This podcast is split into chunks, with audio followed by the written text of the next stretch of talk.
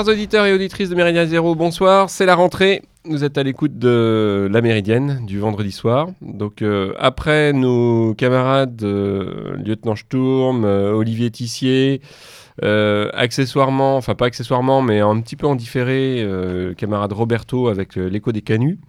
C'est donc l'équipe de la Méridienne qui revient et qui repart pour une saison. une saison de plus, la huitième, hein, puisque nous avons commencé en 2010, au printemps 2010, et donc nous continuons l'aventure. Alors ce soir, comme c'est une émission de rentrée, nous n'allons pas faire le récit de nos vacances, quoique. Quoique. Peut-être, voilà, peut-être que nous en, peut-être que nous en parlerons. Euh, en tout cas, nous avons réussi, nous avons réuni euh, une petite équipe de gens pour euh, vous annoncer le programme de l'année, puisqu'il y a quand même toute une série d'activités, non seulement autour de Méridien Zéro, on en parlera, mais accessoirement autour de nous, qui vont se passer. Et donc, à ma gauche, le camarade Wilsdorf. Bonsoir à tous. À sa gauche, le camarade PGL, alias Pascal Lassalle, alias PGL. Le seul, l'unique. Et les filles et les autres. Hein. Et, et trois camarades, euh, soit ils se présentent tout de suite, soit ils se présenteront tout à l'heure, c'est comme vous voulez. Oui. On peut peut-être les présenter, ce sera peut-être plus simple. Bah oui. Déjà, les remercier d'être là aussi pour parler de, ces, euh, comment dirais-je, activités euh, amis et proches de Méridien Zéro. On va peut-être donner la parole au premier d'entre eux.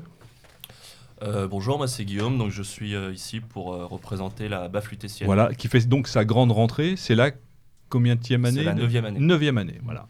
Neuvième année pour la BAF. On abordera, on présentera un petit peu les activités de la BAF en fin d'émission. Et vous pourrez bien sûr intervenir durant l'émission si le cœur vous en dit ou si vous avez des, petites choses à, ajouter. Ensuite, avec nous, Yvan. Ouais, Yvan, Ivan. Ivan, le terrible. Ouais. Les plus attentifs m'auront peut-être déjà entendu sur cette radio. Et moi, je vais parler de d'un nouveau cycle d'émissions qui s'appelle Les Moussaillons. Les Moussaillons, vous connaissez bien sûr, puisque nous avions déjà eu avec euh, le camarade de Tesla euh, la grande chance de pouvoir diffuser euh, certaines émissions des Moussaillons qui vont reprendre donc un cycle plus régulier. On en parlera justement à la fin de cette émission. Et avec nous, bien sûr, Roger, que vous connaissez, qui va nous parler de solidarité populaire.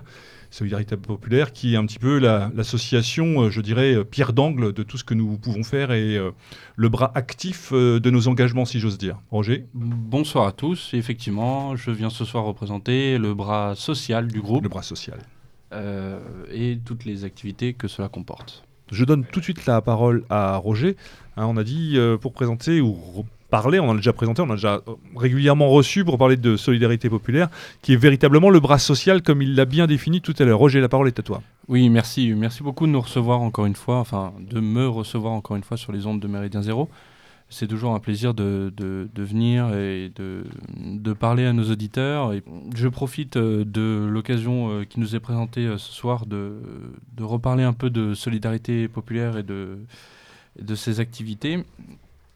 Euh, pour cette rentrée, euh, pour cette rentrée 2017-2018. Euh, nous préparons un certain nombre, voilà, je vais faire un peu la bande-annonce d'un certain, nombre d'activités de, et de projets. nous préparons un certain nombre d'actions et de projets pour cette année qui vont tourner évidemment autour du, de l'aspect social, notamment nous allons euh, euh, reprendre en main un peu la communication de notre association par la refonte complète euh, de, de notre site internet. Mhm. voilà, j'en dis pas plus. Les auditeurs ont largement l'occasion de redécouvrir nos propos, nos projets autour de, de tout ça. nous maintenons nos activités de maraude que les auditeurs connaissent bien puisque j'en ai fait largement la promotion et des appels, euh, des appels euh, répétés. Les, maraudes qui correspondent, enfin qui, qui, sont le cœur de cible, j'allais dire, le cœur d'action en tout cas de, de, de, solidarité populaire? Alors les maraudes, c'est un peu l'activité de base de solidarité populaire et c'est un peu le fil conducteur qui nous a, qui, qui, a toujours permis un peu de développer en nous une, cette formation sociale, disons, et mhm. qui, a, qui est, autour duquel s'est greffé euh, une certaine euh, continuité de projets, euh, notamment en de solidarité famille, mhm. des, projets éditoriaux, d'autres projets en aide euh, aux étudiants notamment qui, vont venir là prochainement. Euh, on a, on a d'ailleurs préalablement à cette émission ce soir, on, a préenregistré une émission avec, avec les amis autour de ce projet. Mmh, qui sera diffusé prochainement. Qui sera diffusé prochainement. Nous attendons de mettre en route notre site internet pour pouvoir voilà, clarifier notre pensée et notre communication auprès de tous les auditeurs et nos, et nos soutiens que je, que je m'empresse de saluer et de remercier. Euh, voilà, nous remettons euh, euh, à jour nos activités et voilà, nous aurons sûrement l'occasion à travers cette web radio d'en faire la promotion. Avec grand plaisir, bien évidemment. Tu sais que tu es le bienvenu sur Méridien Zéro, ça tu le sais. Et juste aussi préciser que toutes les bonnes volontés sont les bienvenues, bien évidemment, et que Solidarité Populaire est toujours comme toute association euh, euh, de ce genre, euh, a besoin de moyens, oui, et oui, oui, bien sûr. De dons divers et variés, mais ça peut passer aussi par des, habits, des choses comme ça pour, euh, pour les, plus, voilà, les plus nécessiteux d'entre nous, comme il est coutume de dire. Mm. Voilà, tout simplement. Merci Roger, et on manquera pas de, de, nous ne manquerons pas de nous faire les relais des, euh, des différentes opérations de solidarité populaire. Merci. Je passe, nous passons tout de suite la parole au camarade Ivan Tavarik Ivan. La parole est à toi pour parler des Moussaillons, ce projet qui nous tient à cœur sur Méridien Zéro, bien sûr. C'est ça. Alors moi, je suis là pour annoncer euh, la reprise d'une émission euh, qui s'appelait Les Moussaillons. Il y a déjà eu deux, trois émissions euh, sur MZ pour l'instant, mais cette fois-ci, ça sera un rythme beaucoup plus régulier. Donc l'idée de faire une émission tous les deux, trois mois. Et elle sera donc présentée par Monsieur Lord Tesla, que vous mhm. connaissez. Que nous saluons. Et, et moi-même. Peut-être définir justement ce que sont les Moussaillons Alors, bon, déjà pour commencer, il y a la prochaine qui est déjà prête, oui, la prochaine émission qui portera justement sur euh, solidarité, populaire et les, pour faire un peu de teasing, donc les nouveaux grands projets euh, de solidarité populaire. Bon, j'en dis pas plus. Mais plus généralement, donc, euh, les, les, moussaillons, l'idée des moussaillons, c'est pas de parler d'un thème précis, c'est simplement de d'apporter peut-être un, petit peu un certain vent nouveau à, à, la radio, donc en, reprenant bien sûr l'esprit de la radio qui s'est créé au fil des, mhm. des, dernières années, mais d'apporter peut-être un regard un peu un peu plus jeune, donc avec le, avec le parrainage des anciens. C'est l'identité des Moussaillons, justement, c'est ce côté euh, jeune. Un, voilà. un angle, ouais, un point de vue un peu plus jeune, et donc peut-être du coup un, un angle d'attaque un petit peu différent mhm. sur, euh, sur les choses. Voilà. D'accord, très bien.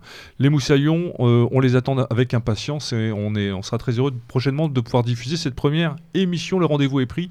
Et nous passons tout de suite. Euh, non, juste un petit mot avant. Non, c'est juste pour, euh, pour souligner euh, quelque chose dont les, les auditeurs auditrices n'ont pas forcément conscience. et c'est du coup un, appel à, participation aussi. C'est que bon, c'est vrai que la, la radio tient sur une petite équipe.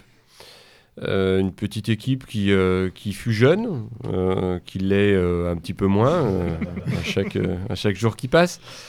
non, mais bah, comme tout le monde, hein, ni plus ni moins. Mais c'est vrai qu'à un moment ou un autre, euh, on n'a pas envie non plus euh, de, s'enfermer euh, dans une posture qui finalement a été celle de, hélas, de Radio Courtoisie dans une certaine mesure, qui est en gros des, gens qui se, connaissent bien, qui vieillissent ensemble et qui à un moment ou un autre perdent aussi le, fil et le, le lien avec, avec d'autres auditoires, et en particulier des auditoires plus jeunes en tant que tels. Alors la jeunesse, hein, euh, on, le sait bien, c'est comme, euh, comme on dit habituellement, c'est dans la tête, c'est pas... Oui, bien sûr, certes. Euh, il n'empêche qu'à un moment, l'idée de relève est importante. elle est importante pour tous les domaines du militantisme, mais elle est aussi importante pour la, radio. Et donc, bah, voilà, l'équipe des Moussaillons, c'est aussi un, moyen de, de faire vivre ce, médium et de, pouvoir le prolonger. Euh, aussi bien au niveau de, des tranches d'âge qu'à un moment dans la, dans la vitalité qu'il exprime. La chose nécessite, enfin, devait être dite, donc nous passons tout de suite la parole à Nicolas pour parler justement de la rentrée. Euh, Guillaume. Guillaume, pardon, décidément. Donc la parole est à Guillaume pour nous parler justement de la rentrée de la lutétienne. Alors la lutétienne, pour préciser quand même que c'est presque la, le plus ancien ici présent, c'est neuf années d'existence. Donc ça, si, c'est à, c'est à souligner. Donc cette rentrée, ça se passe comment? Pour y faire quoi et avec qui? Dis-nous tout. Alors, la baffe excusez-moi, la donc c'est un club de boxe euh, patriote qui est né à Paris en septembre 2009. Euh, nous avons pour but d'enseigner à nos adhérents euh, les valeurs et la pratique des sports de combat. Euh, nous les aidons à débuter ou à se perfectionner dans ce domaine. Et pour réaliser cet objectif, nous proposons aux franciliens donc, un cours accessible à tous, à tous les niveaux, où nous pratiquons donc, la boxe pied-point, combat au sol et des notions de, self-défense. Euh, nous faisons en sorte que chacun progresse euh, petit à petit dans le, goût de l'effort et la camaraderie. Euh, et, de ça est né un, véritable esprit communautaire, un esprit qu'on ne retrouve pas forcément partout aujourd'hui. Et nos cours s'adressent également aux femmes qui sont de plus en plus nombreuses à, nous rejoindre. Pour les infos pratiques, donc nos cours ont lieu depuis maintenant 9 ans dans le 7e arrondissement de Paris, tous les lundis de 21h à 23h euh, de septembre à juin euh, pour une cotisation annuelle de 190 euros. Euh, pour plus d'informations, vous pouvez nous suivre et nous contacter sur notre page Facebook La afin de nous rejoindre pour incarner notre devise La sueur épargne le sang. Voilà, la chose est dite également. nous invitons à, comment dire, à donner suite à toutes ces informations, que ce soit pour la lutétienne, que ce soit pour oui, cher euh, Pascal, non? Je voulais prendre la parole. Oui. Non, continue, sinon je vais faire une petite annonce là pour. D'accord.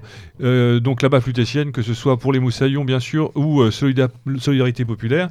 vous dire aussi que notre site internet a également évolué, a changé durant cette pause estivale, et que nous aussi, nous avons besoin de vous. Vous verrez apparaître un petit encart, et c'est important parce que euh, nous ne vivons pas d'amour et d'eau fraîche, même si nous sommes tous des bénévoles ici, mais nous avons besoin de subsides pour pouvoir continuer, travailler, développer et euh, euh, être, enfin, pérenniser nos, nos, activités. Avoir un local. Avoir un local, pouvoir continuer à faire des émissions dans de bonnes conditions pour mieux vous servir. Voilà, la chose est dite. Donc quand vous connectez sur ce site, sur Radio Méridien 0 RMZ, puisque tel est son nom désormais, vous verrez apparaître ce petit encart pour nous aider via PayPal. N'hésitez pas, nous en avons besoin et euh, ce n'est pas un appel gratuit, nous en avons véritablement besoin. Et je vois Roger qui opine du chef. C'est un sujet d'actualité pour nous en cette rentrée 2017. Très bien. Alors le cœur de cette émission, il est quand même constitué euh, autour du camarade PGL qui euh, participe à côté de Méridien Zéro, à côté de Radio Courtoisie. Donc à côté en gros de ses activités radiophoniques. Euh, le camarade PGL participe à un certain nombre d'initiatives, euh, non seulement en direction de l'Europe de l'Est, hein, évidemment, vous le savez bien, euh, mais aussi en Europe occidentale avec les Lansquenet. Et donc, il va nous présenter un certain nombre de choses.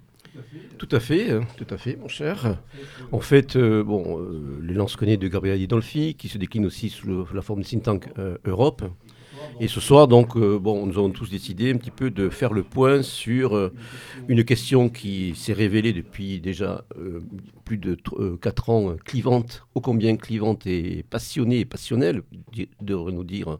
Donc, s'est révélée clivante et passionnelle au sein de notre mouvance c'est euh, la question qui concerne le regard à jeter sur les événements donc, qui euh, déchirent l'Ukraine, hein, donc ce, pays d'Europe orientale, depuis déjà la fin de l'année 2013. Donc euh, nous sommes déjà intervenus à plusieurs reprises donc, sur ce sujet dans le cadre de notre émission, en prenant bon, à contre-pied certaines positions Hein, pendant le contre-pied de certaines positions du certain doxa qui bon, a été largement partagé au sein de la mouvance au sens très large, c'est-à-dire bon, un parti pris pour euh, la Russie, pour la politique suivie par le Kremlin et pour les républiques, séparatistes donc euh, du Donbass, de cette partie orientale de l'Ukraine.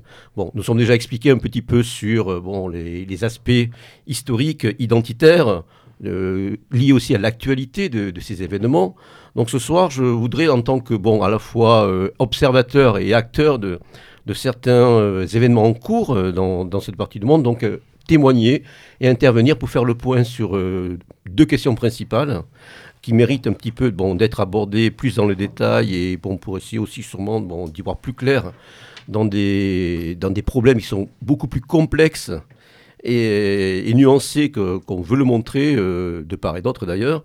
Dans la question, tout d'abord, ce que je qualifie de néo-nationalisme ukrainien, on a écrit beaucoup de choses, euh, on a dit beaucoup de choses, surtout souvent beaucoup de sottises et de bêtises. Là, je vous dis que ce soit de la part des, mé- des médias mainstream ou de ceux qui euh, se donnent une euh, vocation de réinformation sur justement cette, cette mouvance patrio- patriotique et nationaliste en Ukraine. Bon, avec souvent, donc, je vous dis, des, des clichés, des stéréotypes empreints parfois souvent de, de contre-vérités propagandistes et simplificatrices quand certains d'entre nous ne tombaient pas de, tout simplement de la réductio ad Hitlerum, donc en reprenant en fin de compte ces euh, anathèmes diabolisants euh, que se plaisent euh, à employer nos adversaires en ce qui nous concerne.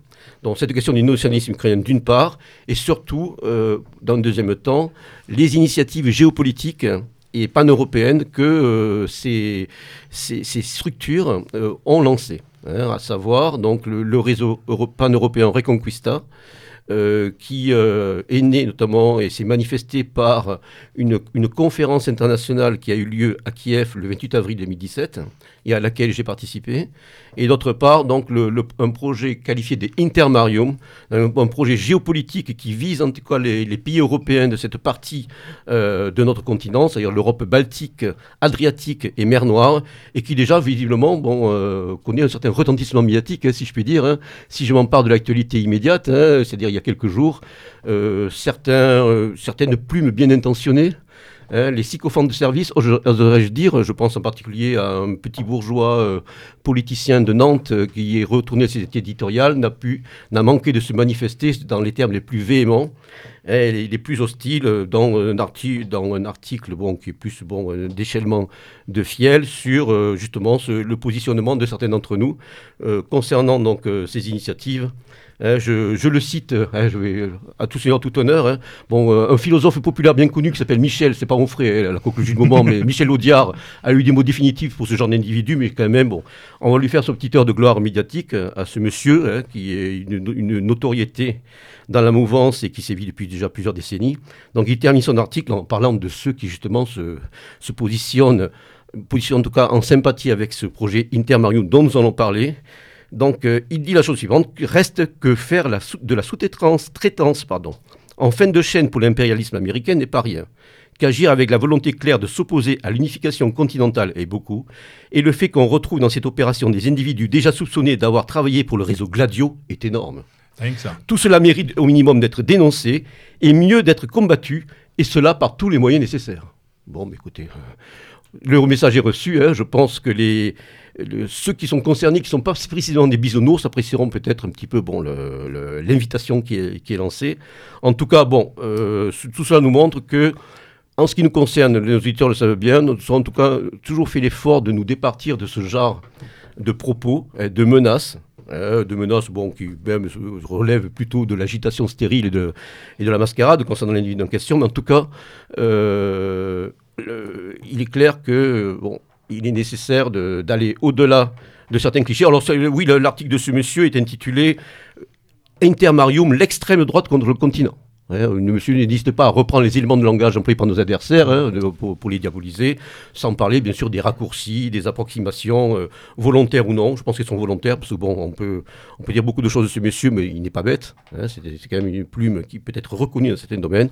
Enfin voilà, je ne vais pas développer davantage. On pourrait revenir éventuellement aussi sur des fois les, les voix euh, discordantes euh, qui se font jour par rapport à cette question. Je pense notamment à l'ouvrage qui connaît un certain succès, enfin succès, oui, euh, tout, tout relatif euh, soit-il, dans nos mouvances, l'ouvrage de Lucien Cerise, hein, le, le grand gourou de l'ingénierie sociale, intitulé Retour sur Maïdan, la guerre hybride de l'OTAN. Voilà, on pourra éventuellement Ça, aussi ça, interroger. voilà, ça, on pourra, on pourra revenir sur Voilà, cet on ouvrage, revenir ouais. au cours de. Il il est peut-être nécessaire, euh, Pascal, au moment de débuter cette émission, de, de peut-être poser certains fondamentaux et de revenir à certaines euh, données euh, historiques et euh, chronologiques pour remettre un petit peu les acteurs en place et, remonter à la genèse de, de- de- la situation ukrainienne telle qu'on la connaît aujourd'hui. Voilà, tout ça, en fait, c'est vrai que beaucoup. Je, je citais Lucien Cerise qui, qui insiste beaucoup sur les faits. Et c'est vrai que son ouvrage est une compilation euh, euh, presque indigeste d'articles, de, sources, hein, qui sont même bon, mises en avant de manière ostentatoire avec des citations in extenso reprises en ukrainien ou en russe. Personne ne va lire ça, bien sûr, la, moitié des lecteurs, etc. Je veux dire, au-delà des faits, il y a les interprétations. Moi, je pourrais dire, bon, euh, je, terminerai pour le moment avec l'ouvrage de, de- Lucien. Bon, les, trois quarts des sources qu'il a utilisées, je les ai eues, à disposition, je les ai archivées. Il, se trouve que je ne tire pas du tout les mêmes conclusions. Alors, pour, euh, pour répondre à ce que tu dis, effectivement, si on veut refaire bon, un petit euh, panorama, faire un petit retour euh, en arrière sur, pour moi, la lecture à faire de ces événements, ces événements, bon, euh, on, peut être considéré comme quoi euh, Il est coutume de dire que euh, la révolution du Maïdan, la révolution dite de la dignité, a été une opération menée de concert par les, services, occidentaux, les Américains en particulier, et se présente comme une, tentative délibérée de l'OTAN pour mener une guerre de nouveau genre. Bon, je suis totalement en porte-à-faux avec cette, vision. Moi, ce que j'ai tendance à dire, et je pense me poser, sur des éléments concrets et vérifiables, c'est que on, a pu considérer fin 2013 que la politique de, Barack Obama était principalement tournée vers la zone Asie-Pacifique et qu'il s'agissait de faire un reset avec la Russie. Cela, euh, malgré la présence d'éléments cons- néoconservateurs dans, dans cette administration, mais là c'est toujours pareil, c'est toujours, on est toujours dans le cadre un petit peu des luttes des fois de clans et de cénacles au sein de l'administration américaine. Et en fin de compte, ces événements sont arrivés.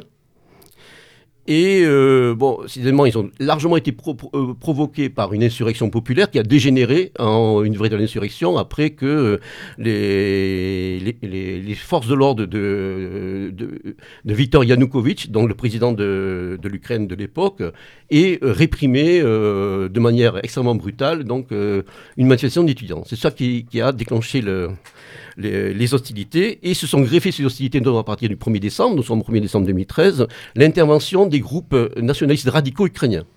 Peut-être Euh, rappeler justement que ce Yanukovych, qu'il était euh, en place depuis déjà euh, quelque temps et qu'il représentait, euh, je dirais, une mainmise du Kremlin sur l'Ukraine à l'époque. C'est pas si simple que ça. D'accord. Euh, D'abord, Yanukovych et Poutine ne pouvaient pas s'encadrer.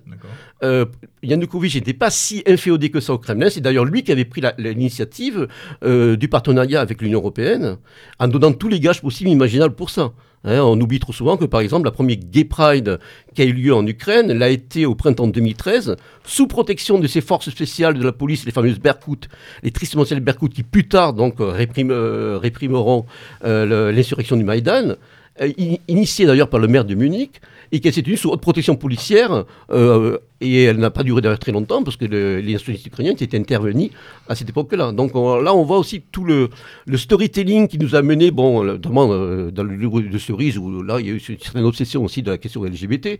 On, s'aperçoit que, bon, mais cette offensive-là, bon, euh, elle avait déjà été menée, euh, en tout cas, cette question-là avait déjà été agitée par l'ancien pouvoir, et qu'il utilisait bon, de manière instrumentale et cynique pour entrer simplement pour acter sa politique Après, ça a été une question, toujours pareil, de, de querelles de chiffres, etc. Et surtout, bon, cette proportion qu'ont les Ukrainiens de faire pencher la balance soit entre l'un et l'autre. C'était une marchandage, en fait. Tu me donnes autant, tu ne m'as pas donné assez, bon, ok, je vais aller voir l'autre, etc. Je vais aller voir le, Kremlin qui va me proposer beaucoup plus, et je donner des garanties. Donc, en fait, Yanukovych n'était pas un partenaire facile. Et surtout, bon, euh, il faut savoir que son spin doctor était n'est autre que Paul Manafort, hein, un doctor américain bien connu, hein, euh, qui, a tout fait pour le faire élire en 2010. Enfin, on s'aperçoit dans les connexions, bon, le, cliché du, président pro-russe, puis après, bon, euh, est beaucoup moins simple qu'on le croit. Simplement, après, bon, euh, au-delà, si vous voulez, de, cette question de la non-signature de ce traité, donc avec l'Union européenne, de cet accord avec l'Union européenne, il y a eu d'autres éléments qui ont joué. Au début, c'est vrai que les premières manifestations étaient faites par des, pro-européens, des démocrates teints, de la bonne euh, société, de la boboïtude un petit peu de kievienne, et de, ce qu'on appelle les créatives nés là-bas, hein, les créateurs. Donc, euh, bon, c'est toute cette classe de bourgeoisie urbaine qui ensuite, mais très vite, d'autres euh, forces sont greffées là-dessus, et des forces qui n'ont pas eu besoin d'être entraînées dans des camps polonais ou lituaniens. Là aussi, bon, si, je, me réfère encore une fois de plus à ce que quelqu'un comme Lucien Cerise, mais il n'est pas le seul, écrit sur une nationalité ukrainienne, c'est l'impression qu'on écrit beaucoup de sottises, et surtout, bon, on connaît mal l'histoire de, ce- phénomène. Ces gens ne raisonnent pas en tant qu'historiens. Ils vont raisonner en tant que publicistes, en tant que géopoliticiens, entre guillemets. Bon, là, c'est le cas de, Lucien. On voit qu'il n'a pas du tout formation d'historien et surtout, il n'a pas étudié sérieusement le sujet. Je veux dire, on va greffer, si vous voulez, en fin de compte, des schémas préconçus en disant Ah ben c'est une révolution orange plus, ah ben c'est comme en Syrie, ah ben c'est comme ça a eu lieu jadis sur d'autres théâtres d'opération, etc., sans prendre en compte les spécificités. Et surtout aussi, sans prendre en compte aussi l'intervention humaine, l'élément humain. Et là, vrai, ça nous renvoie à un cadre plus large, c'est-à-dire que euh, dans notre appréciation des faits depuis plus d'une décennie, dans notre lecture des relations internationales, moi, c'est un peu ce que j'appelle le syndrome euh, Messant EER euh, complotiste. Enfin, bon, complotiste, j'aime pas trop ce mot qui, est repris par mais c'est-à-dire qu'en fait de compte, bon, par facilité intellectuelle, euh, par simplisme, par binarisme, en fait de compte, on va avoir, en fait, et puis il y avait toujours cette idée un peu de paranoïa, des forces euh, agissant dans les coulisses, etc. Ce qui ne veut pas dire que ces forces n'existent pas, une fois de plus. Mhm. Ce qui ne veut pas dire que des fois il n'y ait pas de conspiration ou de complot. Mais on, notre mouvance et pas des moindres, enfin, et pas des moindres de ses représentants, hein, parmi les plus intelligents, se sont laissés, je pense, imprégnés par ce type de doxa, par ce type de, vision, qui en fin de compte s'avère au final ben, simplificatrice souvent, réductrice, et au final erronée. Et pour moi, la question ukrainienne m'est apparue vraiment euh, éclatante, euh, édifiante euh, dans, cette perspective-là. Parce que bon, j'ai la faiblesse de penser que bah, je la connais un petit peu, ça fait bientôt une quinzaine d'années, une dizaine d'années que je travaille dessus, en tant à la fois que militant, en tant qu'historien aussi, je suis quand même formation historien, et puis surtout bon, en vivant aussi, bon, d'expérience, en, en, allant dans ce pays régulièrement, en rencontrant les gens, puis en m'intéressant, en observant. Je crois que c'est aussi quelque chose qui est fondamental. Je veux dire, c'est une démarche que nous devons avoir. Ce n'est pas nouveau chez moi, j'en parle depuis très longtemps. Et là, bon, là, je me suis aperçu que le traitement médiatique qui a été euh, mené dans cette affaire, d'où qu'il vienne, bon, le média mainstream, on n'est pas surpris, c'est la, traditionnelle russophobie, occidentalocentrée, etc. Bon, ça, on ne même pas en parler. Je veux dire, ça, ça fait partie presque du paysage le traitement qui a été fait par les médias euh, initiés par le Kremlin, hein, que c'était à l'époque la voix de la Russie, Sputnik, aujourd'hui Arti, et donc, euh, bon, les, en fait, Sputnik, c'était à l'époque euh, Novosti, qui, est d'ailleurs un cran au-dessus de Sputnik aujourd'hui. Hein. Sputnik a repris, a laissé le meilleur de RIA Novosti, a repris le pire de la voix de la Russie. Quoi. Mhm. Arti, Russia Today, donc, que j'avais coutume d'ailleurs d'écouter, de, regarder en général, notamment pour le traitement de, pas mal de, de pas mal d'affaires internationales Hein, de, questions qui sont posées, qui, peut évidemment apporter une voix euh, intéressante et alternative à celle des médias mainstream. Lorsque j'ai vu le traitement qui a été fait à la crise j'en revenais pas. J'avais déjà vu des choses, mais bon, c'était. On a eu droit euh, à la fois le, le public de la Fédération de Russie, de toutes les, républiques de l'étranger dit proche, et aussi, bon, de cette manière, le public occidental, on a eu droit à un blitzkrieg médiatique délibéré euh, qui a matraqué, je veux dire, l'opinion et qui a carrément, bon, pour moi, c'est inscrit carrément dans cette forme de guerre alternative qu'on appelle la guerre hybride. On a chauffé à blanc des opinions publiques avec des fantasmes, avec euh, on a remué les traumatismes du passé, notamment liés à la Seconde Guerre mondiale, à la lecture de la notamment de la, Grande Guerre patriotique, qui aujourd'hui est une doxa inattaquable, inaltérable, donc en Russie, et on a chauffé à blanc les opinions publiques, notamment celle du Donbass, celle d'une partie de l'Ukraine russophone, ainsi que chez nous, bon, une opinion qui était déjà prédisposée à le faire, de par une, un certain anti-américanisme, de par bon, une certaine vision déjà très positive de, de Vladimir Poutine et de son œuvre, de sa personne et de son œuvre. Donc, euh, pour moi, il y a un élément, bien sûr, qui cet élément est primordial aussi pour comprendre un petit peu ce qui passé. Se greffe là-dessus aussi bon, des éléments psychologiques et passionnels. Hein, ça, j'en ai déjà parlé dans d'autres émissions. Bon, on va transférer sur Poutine nos espoirs, euh, nos déceptions, nos frustrations, euh, en le voyant peut-être comme un nouveau recours. Hein.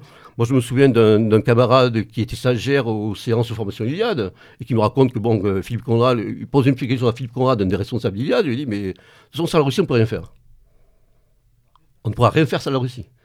Donc, en fait, je dis, bon, euh, Philippe Conrad a eu ce propos, il n'est pas le seul. En fait, ça résume un petit peu le reste. C'est-à-dire qu'aujourd'hui, bon, ben, critiquer euh, la Russie, c'est euh, critiquer toute possibilité pour l'Europe de, ben, de, se sortir de son marasme, de sa décadence, de, de, l'état dans lequel elle est tombée. Et que, bon, la nuance, la distance critique n'est pas permise. Donc, je rebondis aussi sur, la lecture qui peut être faite de, ces demandes. Cette lecture a été uniquement sous le prisme de la géopolitique et des instrumentalisations qui ont été faites de, la question ukrainienne par les acteurs étrangers, qu'ils soient donc euh, d'Occident ou euh, situés à l'Est en Russie. on n'a même pas cherché à percevoir les Ukrainiens comme voulant être acteurs de leur destin. Ce sont de purs instruments. En plus, bon, vous savez, comme moi, l'Ukraine n'existe pas. C'est pas un peuple, il n'a jamais eu d'État. Enfin bon, tous les préjugés et les stéréotypes propagés par une historiographie unilatérale, c'est-à-dire l'historiographie russe, hein, le regard russe sur l'Ukraine, bon, les, Ukrainiens, c'est nous. Hein, comme disait un premier secrétaire de l'ambassade de Russie euh, lors d'une émission sur France 3 il y a quelques années. Il le disait avec une franchise euh, déconcertante. Mais l'Ukraine, c'est nous. Tu n'es pas toi, tu es moi. Donc je crois que bon, il faut aussi quand même. Moi, j'étais sidéré de voir, notamment dans les camarades dont, nous partageons la même sensibilité, à savoir, pour le dire très simplement, la nouvelle droite et, et, la nationaliste révolutionnaire, qui a quand même, bon, que je sache en tout cas à l'origine, euh, une dimension identitaire et civilisationnelle dans les choix, dans les positionnements qui doivent être les nôtres. J'ai été espanté de voir que bon, ben, ce- cet élément n'était pas pris en cause soit par mes connaissances, ce que je peux encore admettre, mais surtout, on n'est pas au-delà de mes connaissances. Non, de manière délibérée, on va faire primer d'autres éléments et on va être incapable de voir aussi, bon, peut-être les éléments qui ont été déterminants de déclenchement de cette crise. Hein? Moi, j'ai tendance à dire, bon, de manière un peu provocante, mais pas, pas tant que ça, l'OTAN n'existerait pas, il faudrait presque l'inventer. C'est-à-dire que euh, dans le déclenchement de cette crise, il y a ce contentieux non résolu euh, ce contentieux historique identitaire non résolu entre Russes et Ukrainiens, et force est de constater que bon, la balle, à ce niveau-là, est largement dans le camp du Kremlin. Qu'il n'a pas fait cette, euh, euh, ces efforts pour justement aplanir ces contentieux et justement la couper l'herbe sous le pied au mené de Washington. Au contraire, il a tout fait pour les favoriser. C'est ça qu'il faut renverser, je pense, de, cette manière, la, lecture de ces événements. Pour faire simple, bon, sans vouloir euh, jouer au, spin doctor ou à revenir en arrière ou donner des leçons euh, de politique géopolitique, euh, si le Vladimir Poutine avait agi comme il a fait en 2004, hein, c'est-à-dire en laissant pourrir la situation. Bon, il a pris un camouflet avec la révolution orange de Yushchenko. On a vu ce que ça, a donné. Bon, euh, des querelles de cours de récréation de bas étage entre des, des politiciens oligarques qui se partagent l'État comme une part de gâteau avec un amateurisme, je veux dire, euh, flagrant, euh, une irresponsabilité flagrante qui a même euh, bon, lassé leurs partenaires occidentaux. S'il avait laissé pourrir la situation, Bon, il aurait, euh, et mieux que le, le pourrir la situation, agi favorablement en prenant contact, en liant parole avec les forces euh, patriotiques, parce qu'il il paraît que M. Poutine défend euh, une vision conservatrice, nationale, traditionnelle de la société. Donc, s'il avait lié parti avec ces forces ukrainiennes qui ne sont pas les russophobes nazis endiablés qu'on décrit à longueur de, de bulletins de- d'information, Bon, peut-être que ça aurait été euh, une démarche à la fois intelligente. Là, on, aurait- on aurait vu que M. Poutine était un stratège, non pas un joueur de poker. Un bon tacticien, mais qui, qui réagit sur le moment, souvent bon, avec habileté, mais n'a pas de vision d'ensemble. Et d'ailleurs, ce que lui reproche Douyin. hein. Moi, je, ne cache pas mon, mon- mon- désaccord profond avec Alexandre Douyin. euh, et je peux en parler de, de manière autant plus facile que j'ai quand même contribué à diffuser sa œuvre en France, hein, notamment en dirigeant euh, l'édition française d'un de ses derniers ouvrages. Mais bon, euh, Alexandre Douguin a un regard assez juste sur Poutine. Il dit Poutine est un pragmatique, c'est un centriste. De temps en temps, il penche du côté libéral, du côté, bon, euh, eurasiste, etc. Et il tranche jamais vraiment. Donc, euh, il n'a pas vraiment de vision. Il n'est pas porteur d'une véritable vision du monde. Si, bon, après, il y a des, restes de, de vision de- du monde russe, des traces aussi de soviétisme. Bon, ben, il est de sa génération, etc. Mais même quelqu'un comme Douguin le dit très bien. Il en, ce- en cela, il a, raison. Après, bien sûr, on n'en tirera pas euh, les mêmes conclusions. Lui va déplorer des réalités que nous, bon, sur lesquelles nous, peut-être nous serons moins, moins marqués. Vous voyez ce que je veux dire? Donc, en fait, on a.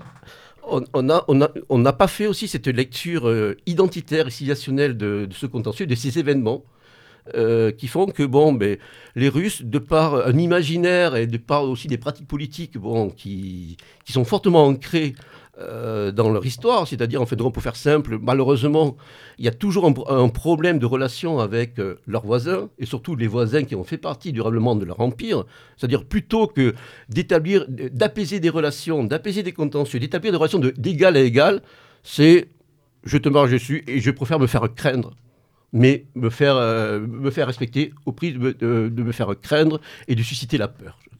Ça aussi, ce sont des... Il faut pas que nos, que nos auditeurs pensent bon, qu'on se, on se complaise dans, dans des clichés ou des stéréotypes, mais bon, le- un regard lucide jeté sur la, la politique euh, internationale russe, tout régime confondu, hein, qu'on soit régime tsariste résume ou- toujours un rapport de force. Voilà, on est Mm. toujours dans le rapport de force et puis contre, je t'éclate. Et puis je ne vais pas chercher à faire preuve de, de finesse. Quoi. Dans le, euh, le, trouver bon, euh, euh, une, une, politique bon, équilibrée à, ce niveau-là, sur le plan national, bon, c'est toujours un défi. Et en fin de compte, on s'aperçoit que bon, euh, dans, cette, euh, dans cette fuite en avant, mais en fin de compte, on a tout simplement euh, l'idée qu'on favorise les, menées américaines. Parce qu'en fin de compte, bon, moi je ne crois pas une seconde à une guerre hybride déclenchée par l'OTAN à cette époque-là. Alors après, on nous a, on bassiné avec la présence de contracteurs, de conseillers militaires, d'armes. Bon, aujourd'hui, on sait qu'il n'en est rien. Et, quand bien même ça aurait été le cas, bon, on peut s'apercevoir que la manière dont le sort des armes a tourné sur place, si on a vra vraiment eu une assistance technique et militaire des conseillers occidentaux, notamment dans la manière de mener le combat, dans le renseignement, etc., je peux vous dire que les choses ne seront pas passées notamment comme ça, notamment à